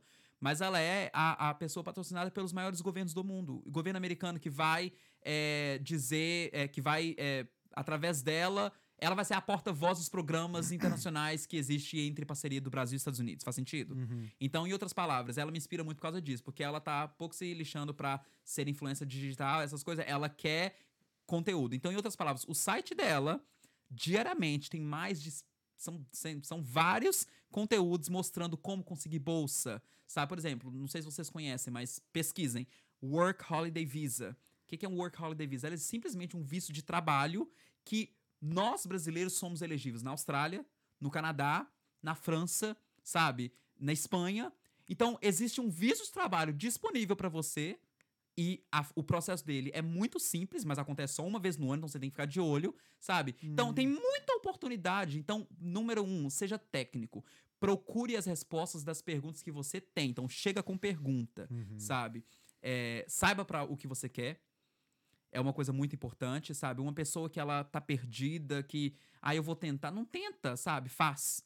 Sabe? É, é, eu gosto da Nike porque ela fala isso, just do it. Just do it. Sabe? É, não é, não é, ela não fala just try it. Uhum. Ah, eu vou tentar é, um, um visto de, de, de, estudante. Não tenta, merda, sabe? Faz, aplica, sabe? Veja o que, que você tem que ter, quais são as, as qualificações que são necessárias para o visto. Se você não tem elas, vai atrás, por exemplo, o Au Pair, o programa Au Pair, de, de, que é um programa que você vai ser babá nos Estados Unidos. Quais são os requisitos? Os requisitos são você ter carteira de motorista, você falar inglês pelo menos intermediário, você é, poder. É isso, é. Carteira de motorista, falar inglês intermediário, você ter entre 18 e 26 anos, uhum. sabe? Você tá nesses requisitos? Ah, eu vou tentar. Não! Não tenta, faz, faz né? entendeu? Então procure as respostas das perguntas que você tem de forma direta. Não tenha medo de perguntar. Às vezes a gente tem medo de perguntar porque a gente tem medo da resposta que a gente vai ouvir, né? Mas às vezes a resposta ela vai ser esperançosa, às vezes vai trazer uma, uma oportunidade para você sim. Então, número um, tenha essa, essa ideia vá atrás dessa, dessas, dessa, dessas, dessas respostas e dessas realizações. É, entenda que, às vezes, para você chegar num ponto A, às vezes o ponto A vai ter umas ramificações, então às vezes vai ter umas outras coisinhas que você vai ter que fazer. Por exemplo, meu sonho é fazer au pair, como eu mencionei. Mas eu não tenho carteira de motorista. E é um requisito do programa, né? Então o que eu tenho que fazer primeiro? A carteira. Uhum. Eu vou fazer a matrícula no, no au primeiro? Não, vou tirar a carteira primeiro. Mas sempre com objetivo em mente, sabendo que eu estou procurando a bigger picture, né? A imagem maior. Eu, por incrível que pareça, eu fiz um curso técnico, eu sou técnico em logística. Ah, e eu gosto muito. Eu formei no Senai, adoro o Senai, gente.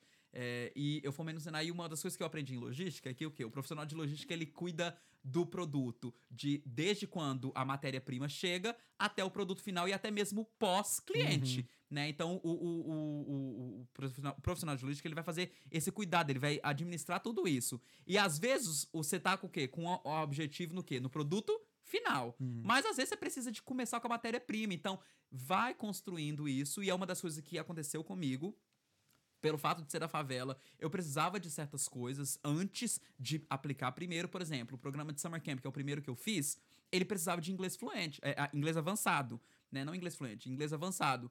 E eu ia aplicar sem inglês avançado? Não. Então, Não. o que, que eu precisava de fazer? Melhorar meu inglês para depois aplicar. Então, trabalhar com objetivos para poder é, alcançar, mas descobrindo as formas é, que existem que são possíveis para você. Então, em outras palavras, para ela mencionou pessoas como eu. Se, é, se você é periférico, se você vem de uma família de baixa renda, se você não, não tem condições de viajar o mundo, de fazer um intercâmbio hoje, saiba que existem oportunidades para vocês, como eu acabei de mencionar, e é, simplesmente siga o passo, sabe? Tem é, é, tudo que você quer fazer na vida, tudo, tudo, tudo, tudo. Ninguém, não é nada original. Tudo que você quer fazer na vida, alguém já fez, número um. Uhum. E número dois, alguém já documentou sobre.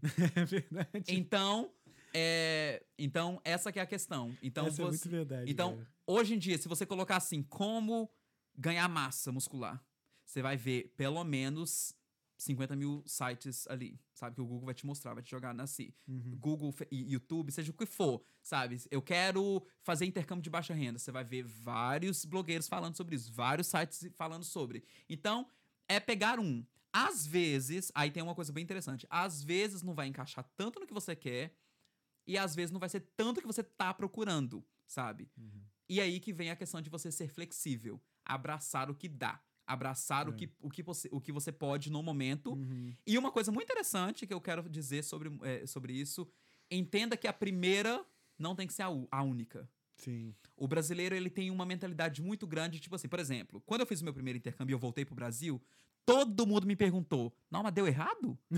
Por que, que você voltou?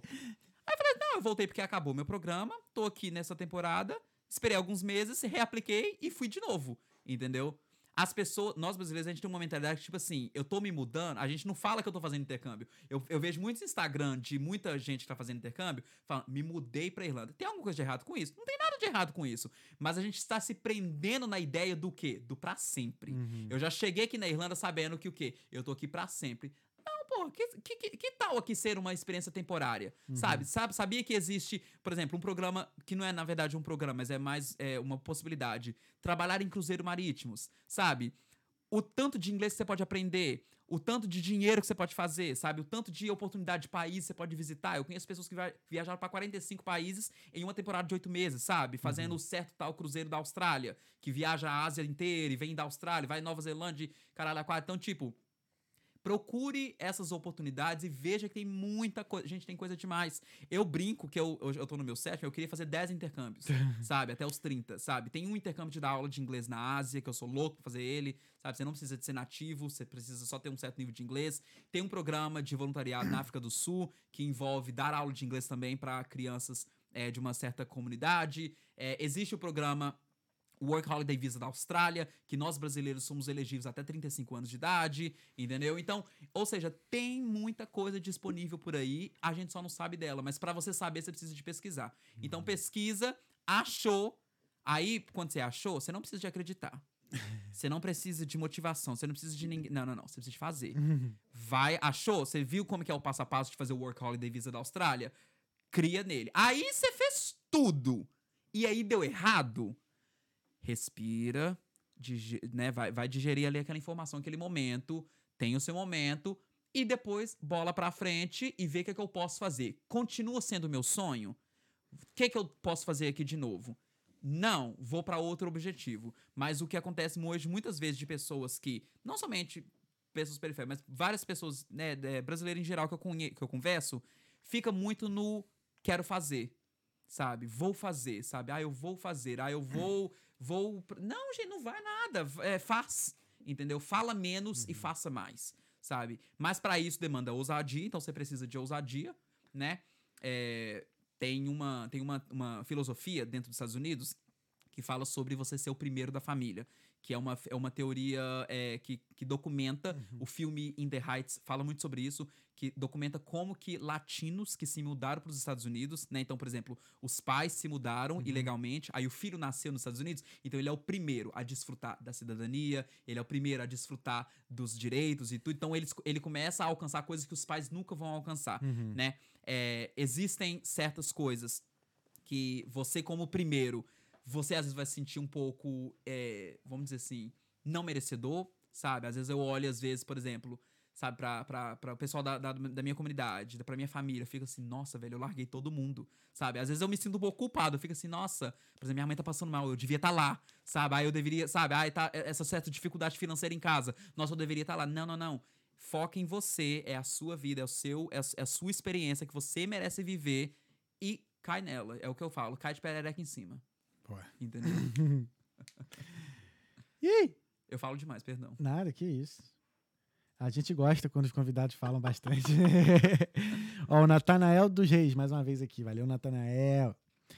É... E mais uma pergunta: como ele vê os livros digitais? É interessante ou não? Sucesso na carreira dele. Muito obrigado. Ah, eu acho maravilhoso. Eu não sou uma pessoa que vai demonizar a tecnologia, não. Tem gente que fica assim, ah, eu gosto de, do, do livro físico. Por isso que. Aí, aí, você vê que a pessoa nunca lê, entendeu? Uhum. Tipo assim. Então, eu acho que é interessante você fazer o que dá para você, sabe? Uhum. É, eu gosto muito, às vezes, de audio, audiobook, então, às vezes, eu vou escutar um livro, é, às vezes, eu vou ler no meu celular. Ah, mas me dá sono. Beleza, então procure o que você quer. Agora, quando se trata do livro, se, se é isso que ele tá dizendo, se é se o livro digital, o livro disponível em plataformas digitais. É, e de forma digital, no celular, seja o que for, no, no iPad, no Kindle, seja uhum. o que for eu acho muito maravilhoso, sabe? É, e a gente até mencionou isso na aula esses dias, eu acho que é o futuro. Uhum. É, eu não acho que a biblioteca vai acabar, eu não acho que livros vão acabar, porque são das é, é uma das coisas mais antigas do mundo, né? Bibliotecas e uhum. coisas do tipo. É, também, isso vale muito, isso reflete muito da questão do privilégio, né? Uhum. Uma pessoa com acesso a um livro digital, ela é uma pessoa privilegiada, porque ela tem o acesso a algo digital, né? Então, é, não é todo mundo que vai ter o acesso. Às vezes a pessoa está com um livro físico, é porque para ela entrar numa biblioteca e pegar um livro de graça ali emprestado da biblioteca é mais possível. Então, eu sou uma pessoa que, para responder essa pergunta, se tipo, se você gosta de ler, se você, se você acha interessante pegar o livro, eu adoro e-book, adoro, sabe, eu, é, ver, é, blogs, então eu vou ler na, né, no computador, no tablet. Então, para mim, eu, eu gosto. Eu não, eu não sou uma pessoa que demoniza a tecnologia. Uhum. Por exemplo, uma coisa que eu adoro é algoritmo. Gente, isso tem uma coisa que eu adoro, é algoritmo. Eu vou é, adorar em espírito e verdade a pessoa que inventou o algoritmo. De o YouTube saber. do YouTube saber o que que eu gosto de assistir. E ele me manda uma sugestão baseada no meu gosto. Gente, eu adoro isso. Aí a pessoa fica, nossa, tá nos assistindo, está nos controlando. Ah, que me controle. Eu adoro, adoro algoritmo. Então, tipo assim, eu não vou demonizar a tecnologia. Tá aí pra fazer a vida mais simples. Então, o livro, grande, né? Celular, pequeno. Você cabe no seu bolso. Baixar um PDF ali, perfeito. Só um ponto que eu discordo um tiquinho. A tecnologia, ela não é o futuro, ela é o presente. É no presente. Ela já tá acontecendo, Já tá irmão. acontecendo. Já tá acontecendo. E ela vem pra somar. Então, assim, a gente fica falando, ah, não, que só o livro, o livro físico que presta, senão você não é leitor e tudo mais. Cara, para de ser chato. É. Para de ser chato. Eu acho até que os livros de. A digitalização dos livros me fez ficar ter mais acesso a um monte de livros, principalmente os antigos. Sim. Então. E acesso e, lit- literalmente, a palavra você falou certa, acesso. uhum. Porque um livro físico, por exemplo, aqui na Irlanda, um livro físico é 15 euros. O livro digital na Amazon, no Kindle, 2,50, 2,50. 5 euros. Então, olha a diferença de preço. Eu tô gastando o que eu gastaria, por exemplo, se eu sou uma pessoa que tem o costume de ler muito, se eu li 10 livros no ano, ao invés de gastar 200 euros, eu tô gastando, sabe, 80. Uhum. Então, em outras palavras, é muito, às vezes é muito melhor. E também, sem contar, nós brasileiros achamos nosso jeitinho de baixar PDF de graça, né? Eu não Sim. vou Isso que eu, eu ia falar nisso também, mas. não, não vou recomendar, mas é, É. enfim, né? Fazer Não, mas que- tem um site mesmo que, por exemplo, muitas obras antigas já são gratuitas, inclusive no Kindle também. Então tem muita Sim. forma de ter livro de graça. Assim. Sim. Mas eu- assim, nada como o cheirinho de um livro. É, né? Só que agora o cheirinho vai ser diferente aí, que o do Jorge acabou de fazer uma obra ali. Acabou de fazer uma publicação. É, publicação ali. O. Cadê? Ó, o Jefferson Bullet. Gabriel é um cara muito foda. Gabi, se pudesse escolher um lugar pra viver por muitos anos ou o resto da vida, além dos Estados Unidos, qual seria? Ai, gente, é uma pergunta muito difícil. É... Porto Rico. Porto Rico? Porto Rico. Foi o melhor país que eu já visitei na minha vida. E foi o primeiro país que eu, me reconhe... que eu fui reconhecido como latino Oh, pela primeira maneiro. vez. Pelo fato da gente ser falantes da língua portuguesa, né? Não falar espanhol e vir do Brasil. Então, às vezes a gente acaba sendo excluído da comunidade latina. Uhum. E Porto Rico foi o primeiro país latino que eu visitei, aonde eles me abraçaram de uma forma tão quente. É um povo extremamente caloroso e é um povo que passou por muita dificuldade por conta, né, do que Estados Unidos fez com eles, né? Uhum. Então, o inglês foi imposto para eles, eles eram proibidos de falar espanhol e depois de tanta luta e revolução e tal, eles se tornaram orgulhosos de ser porto-riquenses, é, Puerto Rican, não sei falar isso em português, Uhum. de ser Puerto Rican e, mas não de uma forma do patriotismo que a gente aí escuta aí, né? De uma forma saudável, sabe? Uhum. Tipo, a gente passou por essa luta, a gente era proibido ser a gente eles eram proibidos até de levantar a própria bandeira, sabe? Uhum. E tipo, hoje eles têm esse orgulho da comida, da, da cultura, da música, por exemplo, a salsa ela vem da- do de Porto Rico, ela não vem da Colômbia, ela vem de Porto Rico. Então, eles têm orgulho da salsa, pinha colada foi inventada em Porto Rico. Então, eles têm orgulho da bebida e de, sabe, eles, eles têm aquela, aque- aquele, aquele gostinho, sabe, de se, a gente é latino. Uhum. E quando eu estava lá, eles me é, incluíram muito, né? E todos os, os boys porto-riquenses que eu fiquei, meu Senhor Jesus, que Deus o abençoe, né? Então, eu queria morar em Porto Rico, eu quero casar com um porto-riquense. Aí o- ele continua aqui. Ah, é, que anda, tamo junto. Valeu, valeu, Jeff.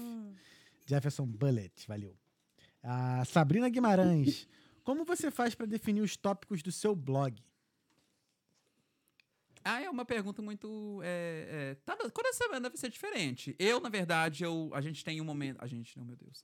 Nós, é, seguidores. é, seguidores não, é, escritores, nós temos o brainstorming, né? É o momento ali de criar as ideias. Então, aí eu crio ideias todo mês.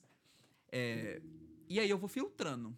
Por exemplo, na- em dezembro eu criei é, 30 ideias pro mês de janeiro. Uhum. E aí, dessas 30 ideias, até agora, eu já publiquei 10. Oh. Então, ou seja, eu vou fazendo assim, sabe? Então, aí uma coisa que acontece também, por exemplo, agora que eu já tenho bastante, eu já escrevi 120 artigos, que eu publiquei no site. Então, é, desses 120, uma coisa que vários escritores fazem, principalmente blogueiros, eles voltam nos conteúdos antigos e vê o que, que eles podem melhorar ou extrair de conteúdos antigos. Então, é uma coisa que eu, tô, que eu tô fazendo bastante. Ai, meu Deus, eu não sei se eu podia falar isso, mas é uma coisa que eu tô fazendo bastante, gente. É voltar nos meus conteúdos antigos e meio que republicar eles, mas de uma forma é, 2.0, sabe? Entendi. Ou de uma forma é, com uma outra pegada. Então é uma coisa que eu fiz também, é que eu tenho feito. Então, às vezes, eu, eu, eu faço esse brainstorm. E é engraçado que, às vezes, é, a gente tem dentro do- da comunidade de escritores um, um termo chamado writer's block. Que é literalmente o bloqueio do escritor. Tem um momento que você não sabe de nada. Tem um momento. Você vê, por exemplo, J.K. Rowling, né? Apesar que ela é uma vagabunda, mas. É, Que isso, cara? Ela é, ela é transfóbica, homofóbica, mas enfim. Mas Ah, você vê. tá. é- Porra, que susto, mano. É, é, é porque eu tô citando ela como referência, né? Mas é, é, os gays vão me matar. Mas enfim. Vou pegar outros escritores. Por exemplo, vários escritores, eles vão ter... Eles que, es- pessoas que escreveram livros famosíssimos. Eles tiveram os momentos deles que eles olharam pro computador, pro caderno, seja o que for, e não sabia o que, que tava acontecendo, sabe? Então tem esses momentos de bloqueio, que é, um, que é um momento muito chato. E quando eu tenho esses momentos de brainstorm de tópicos, eu acabo que às vezes eu tenho num dia. É, ontem mesmo eu escrevi quatro tópicos no meu, no meu note, sabe? Eu falei assim: escreve sobre isso, escreve sobre isso. Por exemplo, um assunto que está sendo muito falado é sobre turismo sexual, sabe? de gringos indo pro Brasil pra poder pegar mulher, porque mulher brasileira é fácil. Eu quero falar desse tópico, porque é, o- essa é a minha pegada do meu blog, é falar de assuntos que devem ser abordados. Então eu quero falar sobre nós não somos sua prostituta não, respeita a mulher brasileira, sabe? Então eu quero falar sobre esse tópico. Então eu, eu coloquei no meu note, escreva, baseie um artigo. Então, aí por exemplo, aí eu pensei nesse tópico, aí o que, é que eu vou fazer? Primeiro vou fazer minha pesquisa, né? Vou ler vários artigos sobre, vou ver a denúncia, né? Que foi a comunidade preta americana que, é, que, que perdão, a comunidade preta, o site Mundo Negro é, brasileiro, que fez essa denúncia, né? Então essa influência preta que denunciou esse, esse cara que tava falando sobre como mulheres pretas são fáceis no Brasil e essa coisa. E aí eu quero abordar esse assunto sobre eh, o respeito da mulher, o estereótipo da mulher, da- do, do latino, do brasileiro, que não, nós não somos um objeto sexual seu, então não vem pra poder falar isso. Eu já falei sobre turismo da favela, que é uma coisa que eu discordo. Então, eu já falei sobre como que eu não gosto, a gente não é. A gente não tá num, num zoológico, então não vem ver a gente como se a gente fosse zoológico. Tá parecendo é, o que acontecia 30 anos atrás, que pegavam pessoas pretas e colocavam elas em, em, em- em jaulas, e aí os brancos vinham ver pra ver como que era um- uma pessoa exótica. Tipo, não, a gente não é um animal, respeita, não vem aqui fazer gracinha, porque senão a gente vai te matar, né? Adoro quando um gringo é perdido aí, né, gente? Deus me perdoa. Enfim, então. Enfim, não tô, não, não tô ah, é, é, celebrando, mas você, você entende o que eu tô querendo dizer. Sim, sim. Então, o que eu tô querendo dizer? Às vezes eu vou ter esse tópico, vou escrever ele rapidinho, e aí eu vou no processo de escrever. Às vezes, é, escrever o artigo vem 100% do Gabriel, às vezes preciso de uma pesquisa, né? Porque também, por exemplo, sobre essa questão de turismo sexual, não tem como eu simplesmente botar a minha opinião. Eu preciso de trazer fatos, eu preciso de basear a informação, porque senão vira fake news, e aí, né, a gente Dá sabe ruim. de quem pertence a fake news no Brasil. Mas pelo que tu tá falando, então, aí, além de ser, tipo, uma puta de uma crítica a coisas que ro- rolam na sociedade, é quase um estudo antropológico. Pois é. Muito é. foda. Caralho. O... o Fernando Bassi. Fernando, amor da minha Você é vida. maravilhoso, Gabi. Feliz pelo seu sucesso. Ai, Fernando, eu te amo, Fernando. Você casa comigo, Fernando? Meu sonho é casar com o Fernando. Amor da minha vida. Tamo junto, Fernando. Abraço. O Diogo Souza, entendi, adorando o papo. Ah, Agora entendeu o que ele falou. Falei, valeu, Diogo, tamo junto. E a Juliana Santos mandou uns coraçõezinhos aqui. Irmão, acabaram as mensagens aqui. Chegamos ao nosso The End. Teve alguma pergunta que eu não fiz que você gostaria de ter respondido? Não, não, não é verdade. eu só queria fazer uma coisinha, posso? Fica à vontade, Você me dá claro. dois minutinhos? Três. Então tá bom então. É, quero dedicar esses próximos minutos para duas pessoas. É, três pessoas, né? Enfim. Primeira pessoa, quero dedicar para os meus pais, né? Então, as duas primeiras pessoas. Pai, mãe, te amo muito. Obrigado por tudo. Obrigado pelos sacrifícios que vocês fizeram, principalmente você, mãe. Obrigado pelo sacrifício que vocês fizeram. Eu sou o resultado do sacrifício que vocês fizeram, do que a senhora fez, mãe. Te amo muito. Agora, para terminar, é, eu gostaria de dedicar esse próximo áudio é, para Mayra. Mayra, meu amor, Mayra Ribeiro, a mulher brasileira preta mais linda e maravilhosa do universo. Mayra, pega o seu copo, pegou sua água. eu queria dizer Xarabaladás, yes, Mayra, sim, cantares, aleluias, cantares, very good, bigger, you're part of something way bigger, you're part of something way bigger, Mayra. Então, muito obrigado. Mayra, por que, que eu tô falando tudo isso e ninguém tá entendendo nada? É porque a Mayra foi a pessoa que eu fiz, como eu mencionei pra você, a, vamos dizer assim, o projeto de diversão do podcast, que era falar sobre a Beyoncé. A Ah, gente falava, era entendi. a Beyoncé nos uniu e o que a Beyoncé une, ninguém separa, entendeu? E aí, a Mayra, eu e a gente falava sobre cultura pop, essas coisas. Hoje a gente não tem o podcast mais, mas eu quero te dizer que nos momentos mais difíceis do lockdown de Nova York, ela também mora em Nova York, Uhum. até hoje está lá. Ela esteve comigo pra gente gravar esse podcast. Então, hoje, estando aqui no seu podcast, que você é uma grande é, inspiração pra mim, eu tenho Obrigado, te acompanhar desde quando eu conheci você através do, do Dário. É, eu, hoje, estando aqui, eu falo assim, gente, que interessante. A gente gravava do iPhone, sabe? Aham. Coisa chiano e é, é, coisa super amadora. E hoje, estando aqui, super profissional, eu quero dedicar a você, Mayra. Você é meu amor. E é por isso que, como eu tô dedicando a ela, a gente tinha é, sempre no final do podcast uma tradição, que era falar sobre isso. Falar sobre. Ó, falar sobre. é, é, ter esse momento de igreja. Que nós dois crescemos na igreja é, pentecostal, então a gente ficava falando em línguas ali, fazendo zoeira mesmo, né? Porque é, a é gente muito tem, engraçado. é, como é que é? É direito de. Como é que é? Espaço de fala, não? Lugar de fala. Lugar de fala. Exatamente, temos o lugar de fala, entendeu? E a gente sempre terminava na música da Beyoncé que mais a gente sentia a presença de Deus, entendeu? Porque a Beyoncé, ela é Deus. E aí, é, a, a, a, a música é da música Bigger, que é... Se você se sente insignificante, você deve repensar, você deve pensar novamente. Você deve olhar porque você faz parte de algo maior. Você faz parte de algo maior. É, If you feel insignificant, you better think again because you're part of something way bigger. Você é parte de algo maior. Você não é somente uma gota no universo. Você é o próprio universo. Você não é simplesmente uma palavra da, da Bíblia. Você é a própria palavra viva. Você é parte de algo maior. E aí, recomendo todo mundo escutar o resto da música Bigger, porque ela realmente é uma música que nos motiva muito a entender que nós somos filhos e todos herdeiros da Beyoncé. Amém. É isso. Deixa eu ver se tem mais alguma mensagem aqui. Valeu. Mara, te amo! Deixa eu ver aqui. Foi, acabou. Então é isso. Irmão, obrigado, cara. Obrigado, Obrigado você. mesmo. Foi maneiríssimo conversar contigo. Obrigado de novo por, né, por ter é, vindo, né? Aceitado o nosso convite assim de última hora. Né, te convidei hoje, na real. E você veio, cara, e foi maravilhoso conversar contigo. E obrigado. Obrigado, Obrigado mesmo. você. Espero que você né, volte aí mais vezes, aí fique mais tempo na Irlanda também. Estarei. Contando mais histórias aí. Muito Valeu? Obrigado. Pupilim? Valeu, irmão. Tamo junto. Gabriel, muito obrigado por hoje. Obrigado, meu querido. Foi mal ter avisado de última hora. Sim, Mas foi eu. Fiquei feliz com o papo de hoje. Sabia que ia ser bom. Obrigado. Vai ser, também, também. Tava animado. Mas aí, foi, foi. obrigado, irmão. Obrigado mesmo. E, gente, muito obrigado mais uma vez por ter acompanhado aqui. Esse foi o Talkando Podcast. Na quinta-feira a gente está de volta com a Tati Guerreiro. E é isso. Gabi, fica com Deus. Obrigado. um você abraço. Até a próxima, Pupilim. Até quinta. Valeu. E vamos que vamos. Esse foi o Talkando Podcast. Fé em Deus e nas crianças. Valeu. É nóis. E boa noite.